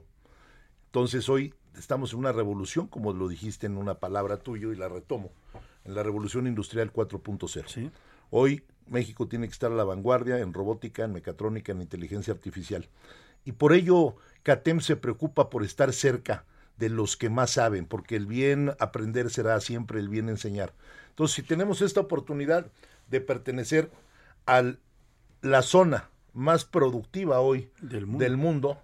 tenemos que ir a el país más importante del mundo a retomar todas las cosas buenas que tienen para poder desarrollar, porque al final del camino, quienes van a ser los grandes maquiladores de todas las manufacturas que ocupa los Estados Unidos de Norteamérica va a ser México. Ya dejó de ser, para que lo sepa tu auditorio, tú este gran auditorio a quien saludo, a quien el Arlo Radio, para que ellos conozcan también, China anteriormente por muchas décadas fue el mayor abastecedor de los Estados Unidos, pero hoy ya por las distancias y los grandes costos que tiene el transporte, ¿sí? por eso también es una gran visión la que tuvo también el presidente López Obrador, del, del hoy que vi aquí en tu cabina Alejandro Murat, me acordé ahorita, del interoceánico. Claro, es muy importante. Se va a echar a andar por allá. los ahorros en y, el, por- y ya no vas a bajar a Panamá, ya puedes venir de una costa, de la costa oeste a la costa este. ¿sí? Atravesando por el istmo de Atravesando Tehuantepec. por el istmo de Tehuantepec en el mismo día. Entonces son cosas que nosotros, que somos la mano de obra, tenemos que estar atentos a darle puntual seguimiento a las cosas, porque si no estás a la vanguardia de cómo van los gobiernos, de cómo van los empresarios, por eso es tan buena nuestra relación de CATEM con las cámaras patronales. Tenemos que estar a la vanguardia. Yo con Paco Cervantes, presidente del Consejo Coordinador Empresarial, me reúno muy seguido para ver cómo va el, el empresariado para ir empatando la agenda nosotros los trabajadores. No puede ir los empresarios por un lado y los trabajadores por el otro. Tenemos que ser voluntades encontradas en torno a un propósito mismo, que sea la productividad para México y de México para los países vecinos. Ahora, Pedro Aces, estamos platicando con el dirigente de la CATEM, de la Confederación Autónoma de Trabajadores de México, Pedro Aces. Ya estamos integrados laboralmente, Estados Unidos, México y Canadá, con este tratado, ¿no? Porque las leyes laborales se deben aplicar igual, como bien lo dijiste tú, los trabajadores de México, junto con los Estados Unidos y Canadá, tienen los mismos derechos y se les deben de respetar en materia laboral. Pero ¿cuándo vamos a tener una igualdad de salarios? Que esa sería la gran aspiración. Dos, dos temas creo yo que tendría que evolucionar el, te- el. Uno, esta migración ordenada en la que podamos los mexicanos ir a trabajar a Estados Unidos o a Canadá de manera legal. Y la otra, pues cuándo empezaremos a emparejarnos, porque nos llevan mucha distancia los sueldos en Estados Unidos y en Canadá. Durante muchos años hemos vivido de la desaceleración de los Estados Unidos. Eh, los costos-beneficios que tú tienes son muy diferentes, las formas que tú tienes de un país a otro son muy diferentes. Nosotros lo que estamos buscando hoy, en base a todas las cartas que nos mandan los empresarios americanos pidiéndonos eh, trabajadores mexicanos para que puedan ir legalmente a trabajar a sus empresas, hemos logrado hasta salarios promedio de 35 dólares la hora. Bastante buenos. Sí.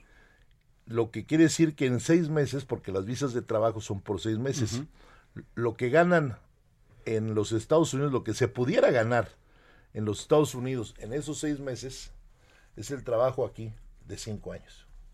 Así. Así. En seis meses ganas en ese país lo que ganas acá en cinco Así es. años. Entonces, esos trabajadores, esos trabajadores que van a trabajar allá y se regresan a los seis meses para que tampoco haya una sobrepoblación en aquel país. O sea, que vayan a trabajar a lo que Sí, van. sí, a lo que van a hacer dinero y a... hacer, regresen y sus pueblos, sus ciudades, sus alcaldías van a florecer. Claro. Porque van a tener una mejor forma de vida. Y seis meses después pueden volver a ir otra vez.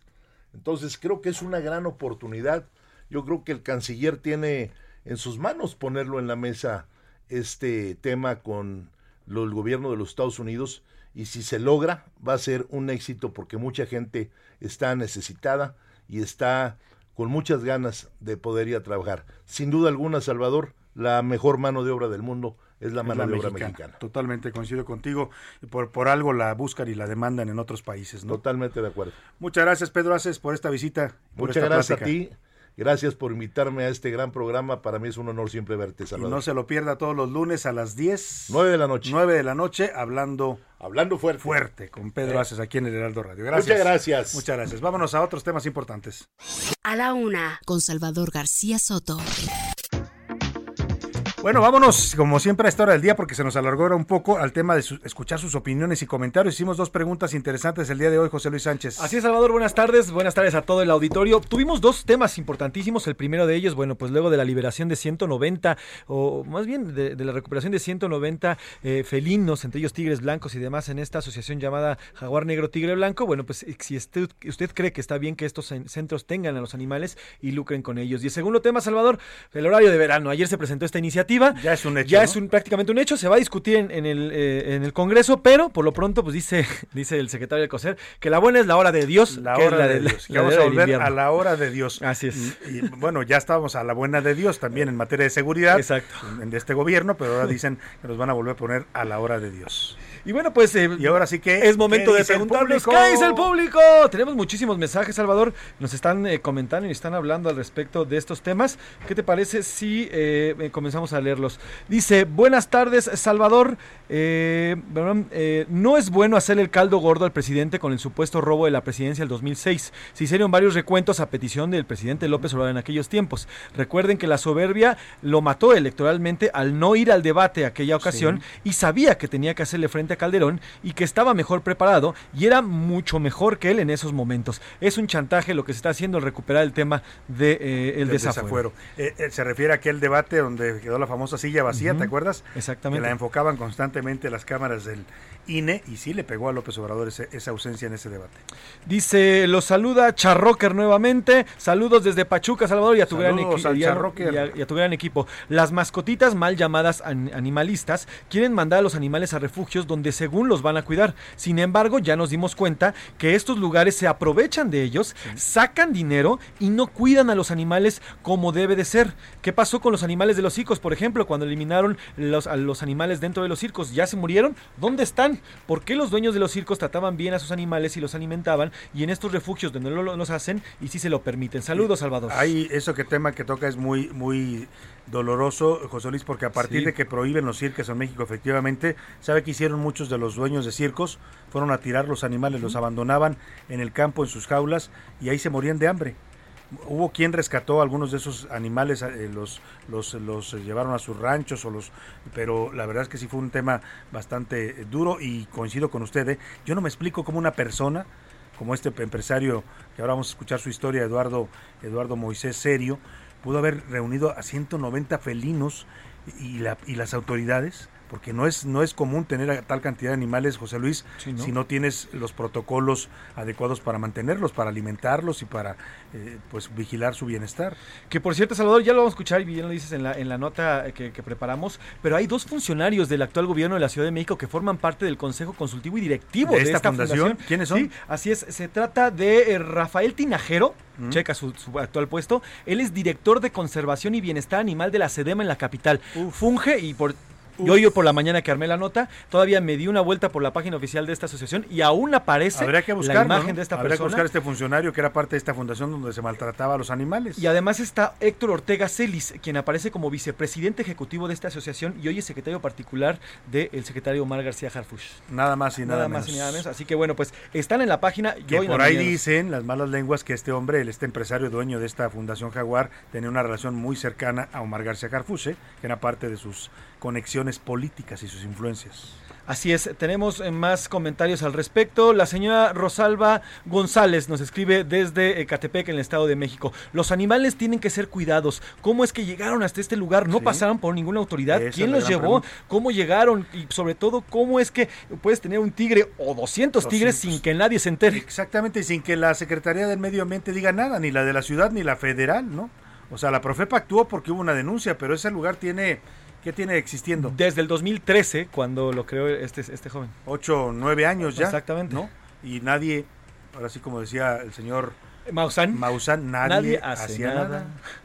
Buenas tardes, amigo Chava. Saludos, Pris y Pepe. Los saludo desde Zapopan, Jalisco.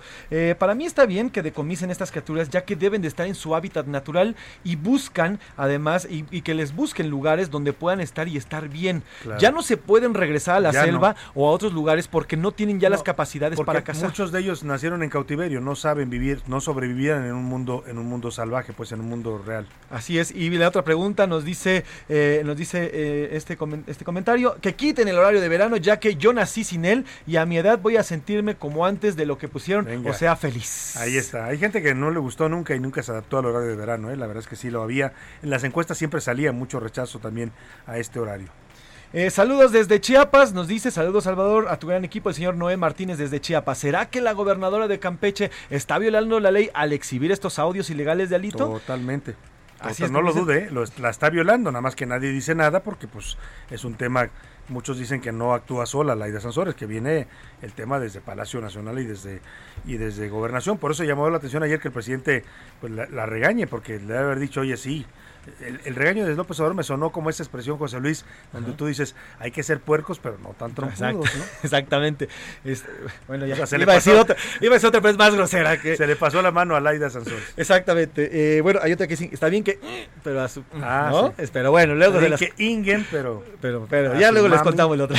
Eh, saludos, eh, María Hewitrón. Saludos, Salvador, y a tu gran equipo. Me encanta su programa y Muchas soy gracias, fan. muchas Buenas tardes. Respondiendo a una de las dos preguntas que se hicieron el día de hoy, referente al horario de verano, estoy de acuerdo en que se elimine por no representar ningún beneficio a la ciudadanía y por ser nocivo para la salud de los mexicanos, especialmente los de las clases trabajadoras, Sí. que es la más afectada, ya que hay Son los que momentos. se levantan más temprano, te ya- levantas a oscuras. ya que hay momentos en que salen a trabajar y es prácticamente de noche y eso no solamente resta sus horas de sueño sino también los expone a la inseguridad. También, bueno, buen- buena reflexión. Así es. Buenas tardes Salvador y a tu gran equipo, siempre los escucho y no me lo pierdo. Pienso que sí es bueno que ya se tenga un horario que se quede para siempre, porque eso de estar cambiando ah, solamente nos afecta en cómo vivimos y cómo, nos- y cómo dormimos, nos afecta directamente la salud.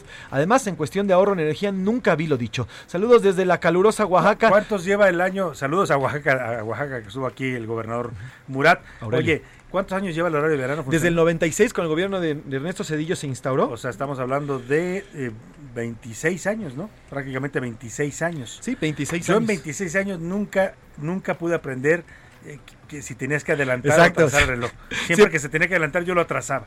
O sea, la verdad es que sí, eh, tiene, tiene razón la gente, fue algo complicado porque te alteraba pues tu reloj biológico, ¿no? Tu, yo le llamo reloj biológico, el secretario de salud dice la hora de Dios. La hora de Dios. Se fue más arriba el, el secretario de salud. Sí, y siempre, hay- oye, ¿se adelanta o se atrasa? No sabemos. No, ¿Qué yo nunca sabía, ¿no? Exactamente. Era, el- era el domingo en la noche que ya tenías que hacerlo y yo, pero es para adelante o es para atrás. Ahora, yo no me acuerdo en el 97, 98, estaba muy chavito, pero ahorita los celulares en automático se actualizan. Ya, ya, no en el que 98, ¿qué? El pro- no, no, no No, se tenías en que bajar el reloj de pared y darle cuerda, tenías que actualizar la- el, el despertador, El que era también el despertador, reloj. las un computadoras de entonces porque Si también. se te olvidaba, luego te levantabas, ay Dios, se me hizo tarde y salías corriendo, ¿no? Una hora tarde o una hora Sí, más temprano, la cualquiera de las dos. Eh, señor José García Marmolejo Salvador, gran programa, me está gustando mucho el programa el día de Muchas hoy. gracias. Bonito ombligo de la semana y bendiciones para todos. Un abrazo a José Luis, también a Priscila, Gracias. la güerita alegre, así le llaman a Saludos a, a Priscila Saludos la Pris. güerita Alegre que anda descansando unos días ahí por unos temas también de salud. Le mandamos un abrazo. ¿Qué imagen es la de los felinos? Y espero que lo refundan en la cárcel al culpable. Y sobre el horario de verano, la verdad es que nunca me afectó. Yo nada más lo cambiaba cuando me decían y tan tan se acabó. Bueno. Pues sí. quien, a él no lo afectó. ¿no? Hay gente que nunca le afectó, que se adaptó bien, pues, digamos, ¿no? Porque también eh, la realidad es que el ser humano se adapta a todo, ¿eh? Como dicen, a todos nos acostumbramos menos a, A no comer. a no comer, Exactamente. exactamente, pero todo lo demás nos podemos adaptar. Así es. Eh, eh, otro, otro mensaje más. Buenas tardes. A mí sí me afecta el cambio de horario. Soy Ricardo Baños de 65 años y siempre me ha afectado y nunca, nunca me acostumbré. Ayer lo decía el secretario de Salud, decía que tenían estudios, la Secretaría de Salud evidentemente, que sí había afectaciones pues a la gente por la pérdida de horas de sueño, que se alteraban eh, eh, los, los funcionamientos del organismo, que había una serie de estudios que documentaban que sí había un, un daño al organismo pues a lo largo de estos años que se aplicó el cambio de horario. Eh, aquí nos escribe nuestro fiel radioescucha José Luis Guzmán. Saludos Salvador, Tocayo José Luis Pris. Les mandamos un gran saludo desde la bella Perla de Occidente, casa del, Del bicampeón tricampeón, Atlas. Siempre he tenido una duda, Salvador. ¿Una persona en Guadalajara que gana 10 mil pesos al mes tiene mejor o peor calidad de vida que una persona que gana 5 mil dólares al mes en Estados Unidos? Buena pregunta, ¿eh? Buena pregunta.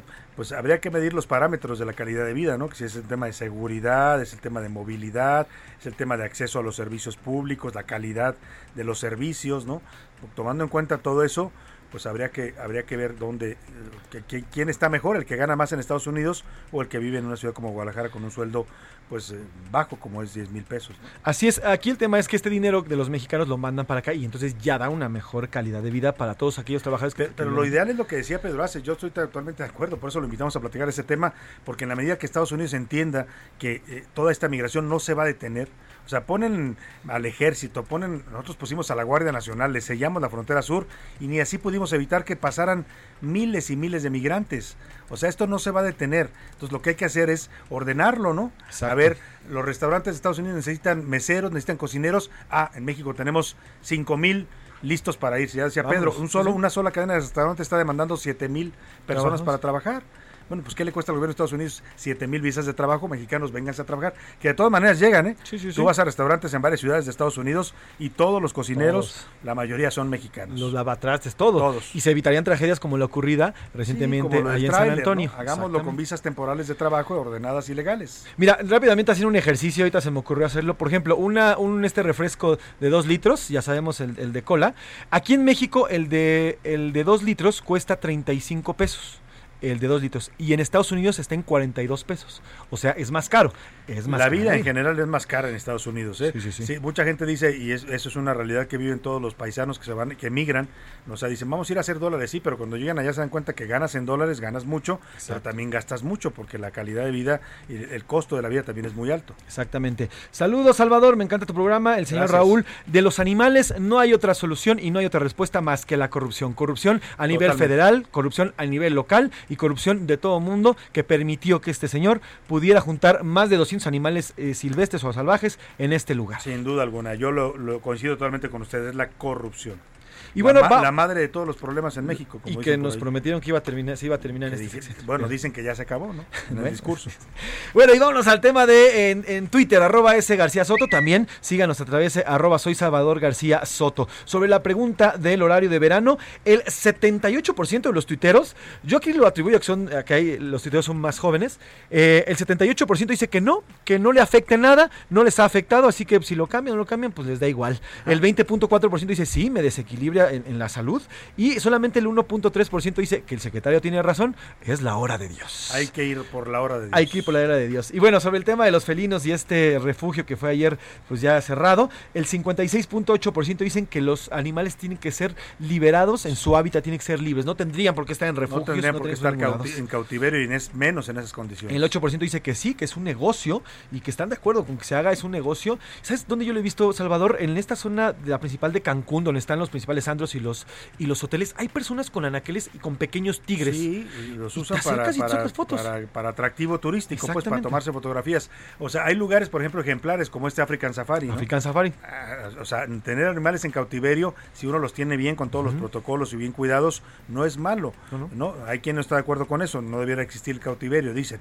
Pero pues por lo menos si los vas a tener encerrados, tenlos con dignidad, ¿no? Que también los animales son seres vivos y merecen ser tratados con Y dignidad. que no debían estar así. Pero bueno, ahí están las respuestas. Ahí están las respuestas del público. Gracias por sus mensajes y por sus comentarios. Los leemos siempre. Nos da mucho gusto que contacte con nosotros y opine y comente en esta sección de las preguntas del día. Vamos rápidamente a otro tema informativo. Gracias, José Luis Sánchez. Gracias a ti, Salvador. Vamos a comentar esta propuesta que está presentando el ministro presidente de la Corte, Arturo Saldívar. Está pidiendo que el delito de feminicidio es una iniciativa que presentó ante el Congreso, se homologue a nivel nacional, que no haya esto de que en unos estados feminicidio es una cosa y en otros es otra, y entonces se abran las rendijas para que los asesinos de mujeres salgan libres. Una propuesta interesante la que hace el ministro de la Corte en esta cruzada que ha, tomado, parte de ello es este documental del caníbal, que si usted no lo ha visto, búsquelo, de verdad vale mucho la pena sobre este asesino serial en Atizapán, Estado de México. Vamos contigo, Misael Zavala, para que nos cuentes de esta propuesta para eh, pues impulsar la ley de feminicidio a nivel nacional. Buenas tardes. Salvador, buenas tardes, buenas tardes al auditorio. Efectivamente, pues el presidente de la Suprema Corte de Justicia de la Nación, Arturo Saldívar, eh, presentó ya al Congreso un proyecto de reforma constitucional y también una propuesta de ley general para endurecer las penas y las investigaciones contra feminicidas en el país, en la cual se contemplan hasta 90 años de prisión contra quien cometa feminicidio. En primer lugar, Salvador, el presidente de la Corte propuso una reforma constitucional al artículo 73 para, como bien lo comentabas, homologar el delito de feminicidio en todo el territorio nacional para que los estados asuman un solo ordenamiento para investigar y prevenir los feminicidios. También se propuso un proyecto de ley general para prevenir, investigar, sancionar y reparar el feminicidio, en el cual se propone aumentar las penas contra los feminicidas, ya que pues a quien cometa este delito, según la propuesta, se le impondrán de 40 a 60 años de prisión y de 500 a 1000 días de multa. Esta sanción pues podría aumentar hasta 90 años, Salvador, cuando el feminicida, eh, el feminicidio lo comenta un servidor público, también cuando la víctima sea una niña o mujer adulta mayor, cuando la víctima tenga una situación de, vulnerabi- de vulnerabilidad, entre otras propuestas. También eh, Saldívar pidió a los senadores que su propuesta no se quede en un mero acto protocolario, Claro. pues criticó que en muchas ocasiones estos temas no se resuelven porque no hay voluntad política, porque no hay empatía tampoco, también porque hay corrupción y porque no hay profesionalismo y también lamen- lamentable en este país si eres mujer y es pobre te pueden matar, Sin así duda. lo definió eh, el Ministro ministro, Saldívar. Sal- Arturo Saldívar. Muchas gracias, Misael Zavala, por tu reporte. Totalmente de acuerdo con la propuesta del ministro. Hay que endurecer las penas contra los feminicidas y hay que homologar este delito a nivel nacional. Vamos a una pausa y volvemos con usted. García Soto. Regresamos. Sigue escuchando A la Una con Salvador García Soto. Imagine there's no heaven. It's easy if you try.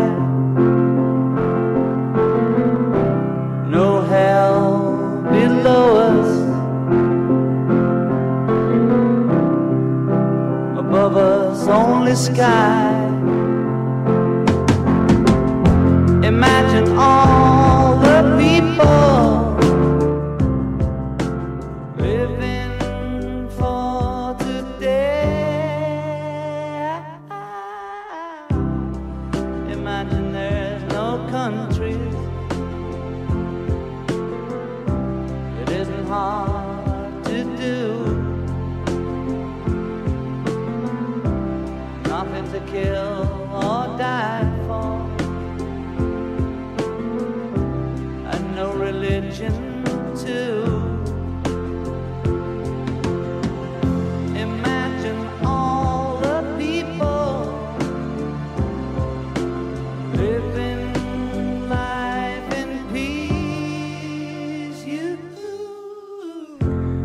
De la tarde con 31 minutos. En el año de 1971, el señor John Lennon y la Plastic Ono Band lanzaron esta canción que se convirtió pues en un himno, un himno a la paz, un himno a la esperanza de un mundo mejor, un mundo donde no haya violencia, donde no haya guerra, donde no haya intolerancia entre los seres humanos, donde no nos separen las religiones, el color de piel, las preferencias sexuales, en fin, un mundo que John Lennon se imaginó y que todos quisiéramos seguir imaginando. Estamos escuchando esta gran canción de John Lennon en esta semana en la que dedicamos a la música estadounidense, pero también, también a la música por la paz. Escuchemos un poco más y seguimos con usted.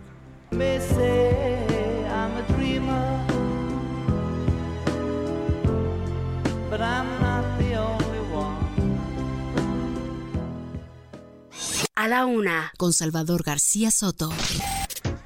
Oiga, y vamos a, a platicarle de esta, de este eh, fundación, se decía refugio, pero de refugio tenía muy poco porque en realidad los animales estaban sufriendo en ese lugar, habían sido prácticamente abandonados, eh, estoy hablando de la Fundación Jaguar Negro Tigre Blanco, en la zona de la Jusco, que ayer fue intervenida por las autoridades eh, tanto de la Ciudad de México como a nivel federal, asegurando a más de 190 especies de felinos, varios de ellos en peligro de extinción, y a varios primates también. eh, Encontraron algunos eh, monos, encontraron burros, encontraron varios animales también que estaban en esa misma condición. Eh, en este operativo, pues emerge, emerge lo que ya decía nuestro propio auditorio, ¿no? Ante la pregunta que le hacíamos, pues la corrupción. Uno no puede entender que una persona sea, sea capaz o pueda eh, reunir a 190 felinos y dice, ayer nos decía el presidente de la Asociación de Zoológicos de México, en la entrevista que hacíamos con él sobre este tema, que eh, el señor Eduardo Moisés Serio, el dueño de este lugar, o el presidente de esta fundación, que de fundación no tenía mucho, eh, sí recibía donativos, eh, muchos donativos le aportaban lana, Ah, eh, hoy se está documentando quiénes, viene una nota inclusive de quiénes eran los que le ponían dinero, lo, lo publica el diario Universal a este señor, pero ¿cómo pudo reunir a estos 190 felinos? Pero le decía que decía el presidente de la Asociación de Zoológicos que llegó a tener hasta 600. ¿Cómo puede alguien hacer eso?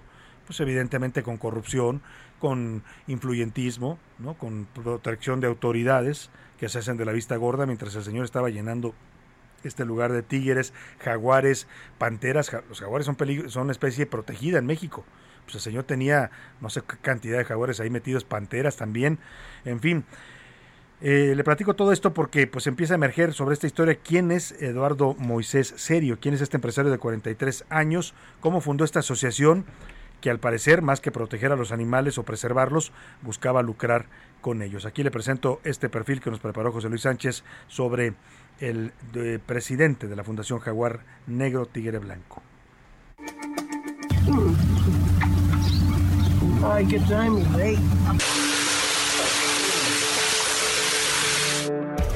Como si se trataran de perros, gatos o cualquier animal doméstico, así presumía en sus redes sociales las decenas de tigres, leones y panteras que Eduardo Mauricio Moisés Serio, quien se hace llamar Papa Bear, poseía en el albergue de la Fundación Black Jaguar White Tiger, ubicado en la zona de la Jusco. El empresario de 43 años narra que la fundación la creó en 2013, cuando en un viaje a Monterrey se dio cuenta que utilizaban a un pequeño jaguar para que los niños se tomaran fotografías.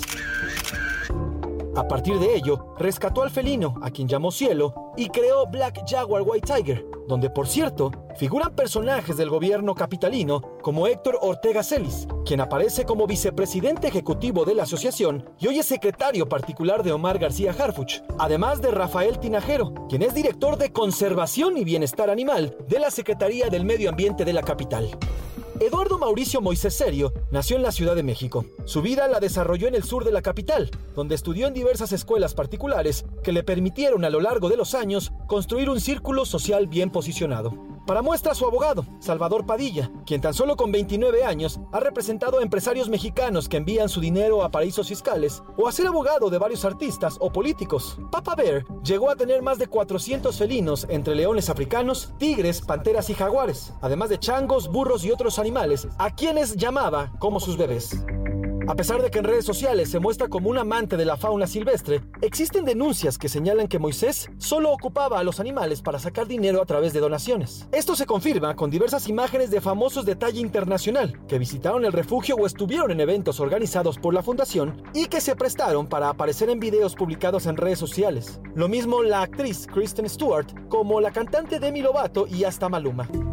En la página oficial, el refugio presume tener relaciones exclusivas con marcas como Humboldt y Swarovski. Aunque se desconoce su paradero, este martes, luego de la diligencia en el predio de la Jusco, Papa Bear publicó en redes sociales un mensaje donde se le ve con un león y asegura que todo está en paz. Para a la una con Salvador García Soto, José Luis Sánchez Macías. ¿Qué personaje José Luis Sánchez ahora se entiende pues todo esto y, y, pues las conexiones políticas que parece tener, ¿no? Así es, Salvador. Y esta, esta asociación comenzó a, comenzó a tomar mucha fuerza luego de que, como lo decía yo en la nota, diversos per- diversas personalidades a nivel internacional aparecían con los tigrillos, con los pequeños, con las crías de los tigres en diversos videos. Él, él los invitaba ahí, Él los entiendo, invitaba- a tomarse fotografías, ¿no? Hacía eventos, eventos especiales. Las, la verdad es que este personaje está muy bien conectado, tiene grandes conexiones, no solamente a nivel nacional, sino internacional, y los invitaba a eventos. Llevaba a los tigres, a los tigrillos, y se los prestaba, por ejemplo, a Paris Hilton, a Luis Hamilton, al mismo Maluma. Hay un, hay- de hecho, el año pasado Maluma sale con un tigrillo y todo el mundo lo fustiga a través de redes sociales, al grado de que cierra durante unos meses su red social. Sí, porque le dicen cómo está jugando ahí como si fuera un peluche, es, una, es un ser vivo. ¿no? Exactamente, también está, por ejemplo, la actriz Kristen Stewart, también está, eh, les decía, Luis Hamilton, el corredor de la Fórmula 1, en fin, muchísimos actrices Bueno, y pues todos se, donaban, ¿eh? se ve que era buen negocio, o sea, estamos hablando de donaciones, evidentemente en dólares, transferencias internacionales, pues que eh, hacen entender. Ayer, ayer conversamos en, en las noticias de la noche con la eh, colaboradora, eh, ella era, fue trabajadora de, este, de, este, de esta fundación, Yael Ruiz se llama, es una joven que fue la que hace la denuncia. Ella hace la denuncia, ella es la que contacta a la Asociación de Zoológicos y Acuarios de México y les dice, oigan, aquí está pasando algo muy grave, los animales están muriendo, los animales eh, no están bien alimentados, están enfermos, están cayendo. Eh, eh, hablaba, por ejemplo, de un dato, de, cuando, cuando un león o un felino de, esta, de este tamaño se empieza a morder su cola, es que tiene un problema grave ya de salud. Y en algunos casos la decisión de, de los veterinarios es sacrificarlos porque ya están presentando síntomas pues de- de gravedad. Bueno, pues ella decía que muchos de estos felinos se mordían su cola, se la, se la arrancaban, literalmente se la comían y nadie hacía nada. Y ahí estaban los animales sin cola, muchos de los que decomisaron ya no tenían la cola, algo que es muy doloroso para ellos.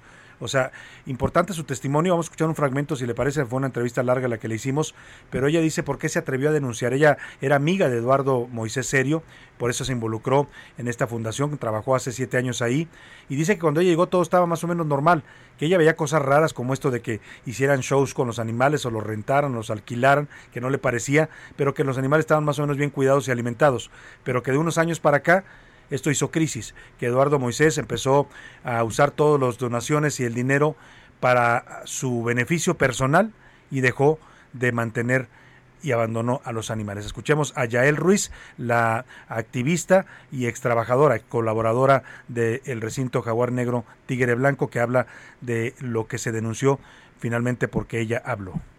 Lo que me llevó a esto pues fue el, el ver el maltrato, ¿no? Yo trabajé ahí casi dos años, en septiembre de este año se cumplían los dos años y al año, tres meses, dos meses me empiezo a dar cuenta de que la situación está empeorando, ¿no? Claro que tú cuando trabajas ahí te encariñas con los animales y quieres pues sacarlos adelante, quieres que ellos estén mejor y pues se hacía de todo, ¿no? Yo trataba de tomar los mejores videos sociales para poder recaudar los fondos porque la- el pretexto siempre fue la pandemia y que no habían fondos y bueno, me empiezan a llegar pruebas de personas muy cercanas eh, a Eduardo de que efectivamente está desviando pues recursos, ¿no? Que sí hay dinero y que parecía todo un engaño, ¿no? Que sí había dinero, pero que no había dinero para los animales.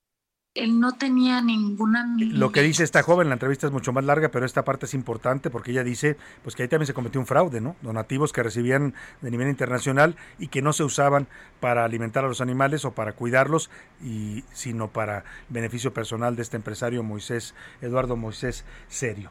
Vamos a otro tema importante, eh, le agradezco mucho, eh, en la línea telefónica está el diputado, vicecoordinador del PAN en la Cámara de Diputados, Santiago Krill Miranda, le agradezco porque está fuera del país, está en estos momentos en Europa y nos hace favor de tomarnos esta llamada. ¿Cómo está, diputado? Muy buenas eh, tardes, para, noches ya para usted allá en Europa.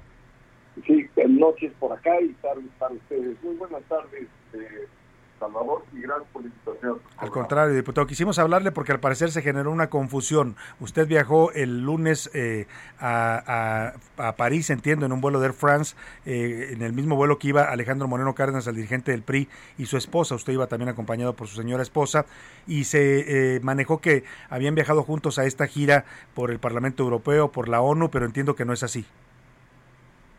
Así es, así es, tal y como lo aclara eh, Salvador, eh, coincidimos eh, de, de una manera totalmente fortuita. Además, lo, lo había yo visto el día anterior.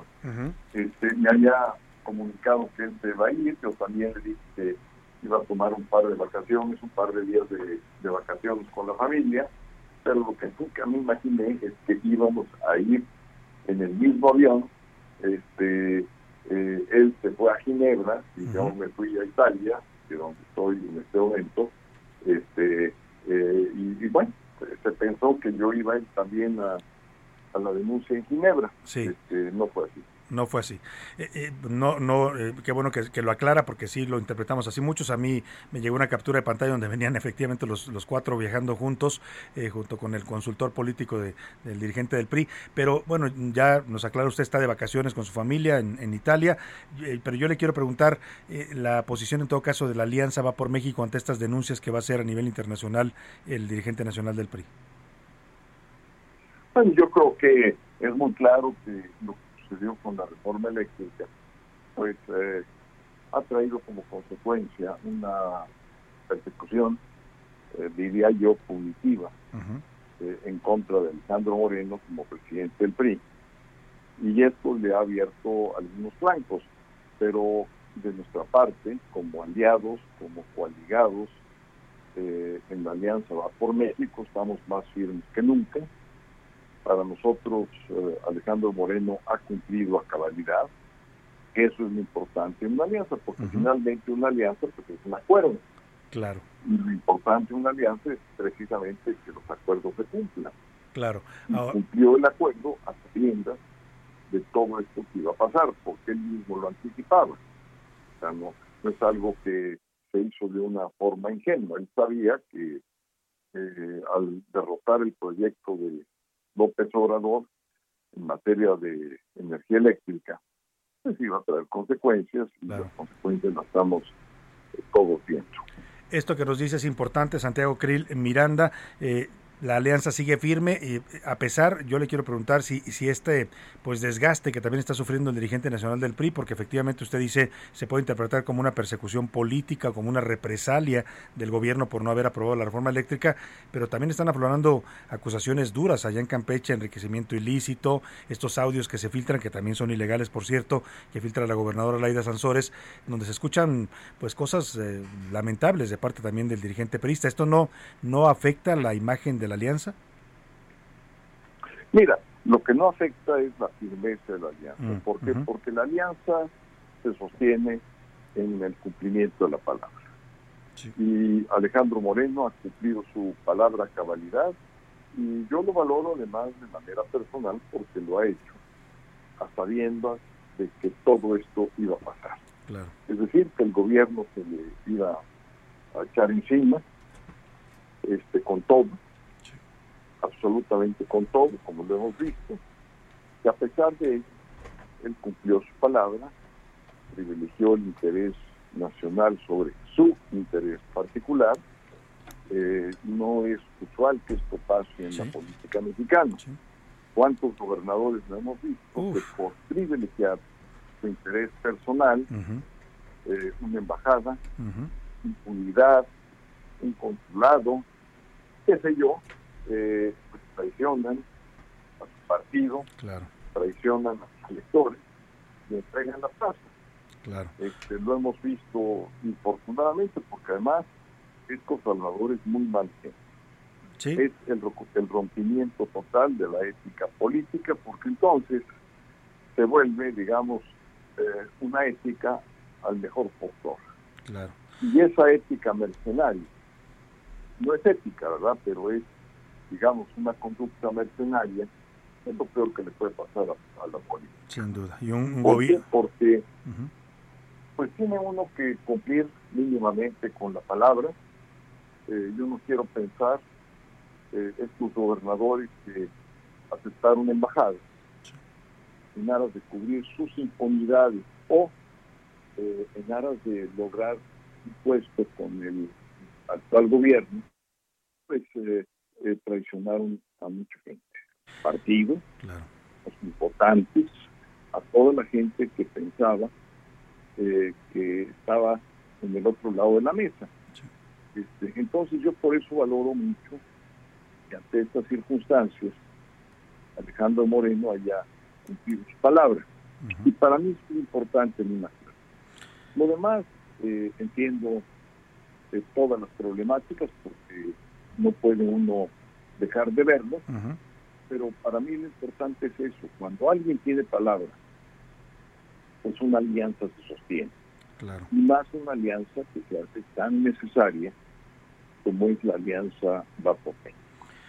si no hubiéramos sido una alianza, imagínense ustedes, No, bueno. pues ya en ese momento eh, no tendríamos eh, generación de energía eléctrica eh, barata eh, particularmente limpia.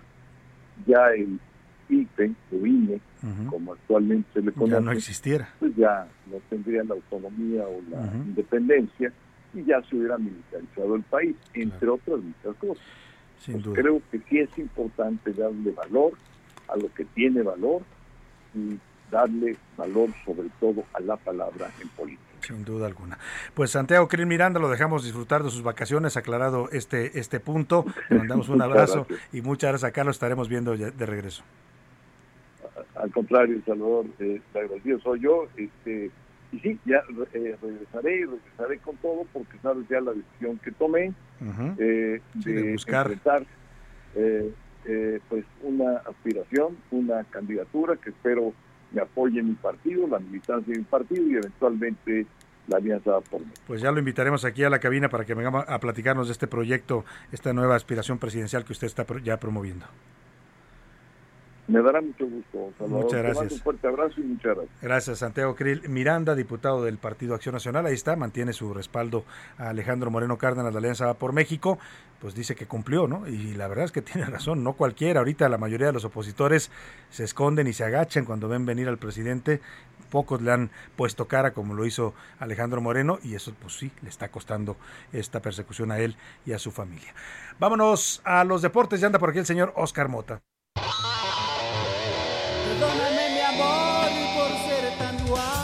Oscar Mota. Mi querido Salvador García Soto, ¿cómo estás? Te mando un gran Ahora te trataron bien con esta canción. Eh, generalmente tengo que disculparme a todos y todas, ¿no? Por este, por ser tan guapo y obviamente, y ojalá, buena entrevista la que acabas de hacer, mi querido Salvador. Espero yo algún día también hacer un enlace contigo desde las Europas, ¿no? desde las- Italia, desde Roma, que andes allá eh, viendo a la Turín. Mi querido Salvador desde Samoa Oriental reportándote. Estaría bien, Me ¿no? parece muy bien, Oscar. Mi querido Salva, hay temas bien interesantes, bien importantes el día de hoy. A ver, eh, tenis, Wimbledon, Rafael Nadal acaba de calificar a las semifinales de este prestigioso torneo en un partido que duró cuatro horas y media. Eh, imaginarse en un promedio a la gente que nos está escuchando, pues un promedio de, de un partido de tenis de alto nivel, pues ronda la hora y media, las dos horas. Dos horas. Ya las tres horas ya es cansado, es competitivo y es difícil. El día de ayer, eh, Novak Djokovic también avanzó a las semifinales en un partido de tres horas y media. Entonces, hoy lo de Nadal con cuatro horas y media estuvo verdaderamente fenomenal. Por ahí en algún momento decía como que le dolió un tanto la panza, pero hay algunas versiones en Twitter que dicen, no, es que eso lo hizo como que medio para romper el, el ritmo del rival. Mañas, ¿no? Mañas. Apareció con el famoso Lele Pancha, pero afortunadamente para él no fue así. Y entonces se coloca en una semifinal, va contra Nick Kyrgios. Y esto nos puede poner en un papel. El viernes son las semifinales y nos puede poner en un papel ya que el domingo sea una final. Novak Djokovic contra Rafael Nadal. Mi pregunta sería, ¿será un partido de seis horas? Porque Si este así fue como van... cuatro, ¿no? Imagínate. Híjole, ese es un tema. Número dos, bueno, los Pumas, hay que soñar, mi querido Salvador. Se está iniciando el torneo, creo que todavía hay que soñarlo. Pues hace algunas semanas salió la versión de que los Pumas querían buscar a Dani Alves. Yo te platico, le platico a las amigas y amigos que nos escuchan. Dani Alves ha ganado más de 32 trofeos a lo largo de toda su historia como jugador profesional. Gran leyenda del Barcelona, es seleccionado brasileño, todavía está en activo, quiere ir a Qatar 2022 y algunos decían, no, es choro, ¿no? No, la realidad es que ya se hizo una oferta formal porque Dani Alves en este momento no tiene equipo, no habría que pagarle a otro equipo para soltarlo, entonces, pues soñar no cuesta nada. En una de esas es chicle y pega, como Chicle y dicen. sí, tal cual, ¿no? Chicle y pega. Entonces, hay que soñar, amigos Pumas. Digo, tampoco es como muy ¿Te cercano, pero. imaginas ver a Dani Alves ahí en el estadio de Seúl? Y quiero imaginármelo. Quiero imaginármelo. Estaría increíble. Y además. La- eh, los grandes logros de la humanidad empezaron con un easy. Con un sueño, ¿no? con un easy. ¿Qué pasa? ¿Y si, y si le mando el mail, no? Claro. Puede Y funcionar. si me pongo unas alas y me lanzo al vacío, ¿qué pasará? Dijo Leonardo da Vinci. y Mira, así inventó la salieron las grandes cosas. Dani Alves, si me escuchas, papi, te esperamos por acá en Pumas. Por último, a ver, si yo te platico, mi querido Salvador, amigos, una goleada en el fútbol. O sea, si yo a ti te cuento y te digo, Salvador, esta fue una goleada. ¿Qué marcador te imaginas? Pues la de con México contra Chile, ¿cuántos fueron? ¿Siete? 7-0. 7-0. Esa es una goleada, ¿no? Sí. Eh, el Brasil contra, eh, contra el equipo de, de Alemania, Alemania-Brasil, que fue un 7-1. Bueno, pues resulta, la historia cuenta que en Sierra Leona, en primera división, o sea, hay la Federación de Fútbol de Sierra Leona, afiliada a la FIFA, no estamos hablando de algo amateur, está investigando al Coquina Líbano, que derrotó 91-1 al Lumbembo United. ¿Qué? 91-1. Que estaban Pues quién sabe qué estaban dormidos jugando. los del otro equipo, ¿qué? Y luego también el Cajula Rangers fue derrotado 95-0. En un mismo fin de semana, 180 goles. Están. o sea, ¿Qué pasó ahí? digo, ¿es pato? ¿Huele a pato? O sea, están ah, obviamente revisando el tema de que no hayan metido a Maño. Pero 180 goles, por favor, ¿no? La, la verdad sí es demasiado, ¿no? Algo raro pasó. Hay que revisarlo. Ya se investigará. Gracias, Oscar Mota. Vámonos al entretenimiento con Anaí Arriaga, que ya está lista.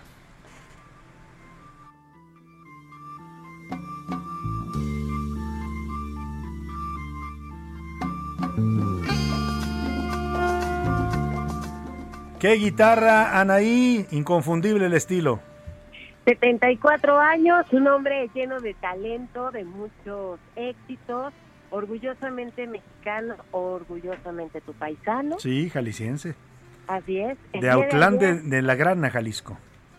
El día de ayer sufrió un desmayo en pleno concierto en un auditorio al aire libre en Michigan. Ya aclararon que está estable, que fue una deshidratación. Él está bien. 40 minutos después del concierto se desmayó. Y lo auxiliaron, recibió la atención médica en el lugar. En un comunicado de la agencia que lo representa, Santana indicó que la artista pues únicamente fue por agotamiento, por calor y deshidratación lo cual ocurrió esto y esperemos que, que así sea, porque en ocasiones no nos comparten todo, Claro, ¿estás de acuerdo? claro. Y lo- eh, este hombre que admiramos mucho y además que tiene nuestro respeto por su gran talento, Sí. Imagínate, es de los primeros latinos en que hizo funcionar los ritmos eh, anglosajones con los latinos Claro. en una banda que formara en 1966 es reconocido como uno de los mejores guitarristas y es, como ya lo dijimos al inicio de esta intervención, orgullosamente México. Un orgullo nacional porque él se fue como migrante indocumentado a los Estados Unidos, Anaí, y bueno, logra pues ser uno de los músicos más reconocidos en todo el mundo. Así es, orgullosamente. Y ahí es el, la famosa frase de sí se puede.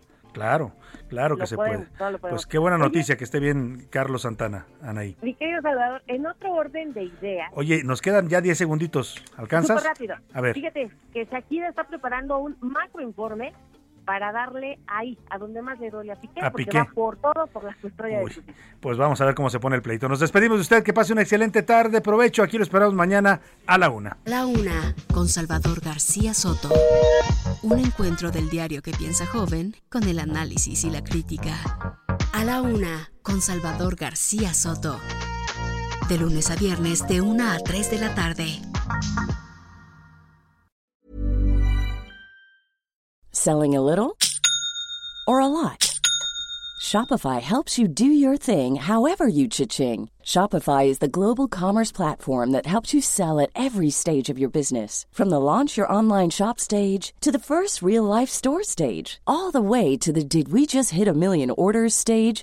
Shopify is there to help you grow. Shopify helps you turn browsers into buyers with the internet's best converting checkout. 36% better on average compared to other leading commerce platforms because businesses that grow grow with Shopify. Get a $1 per month trial period at shopify.com/work. shopify.com/work.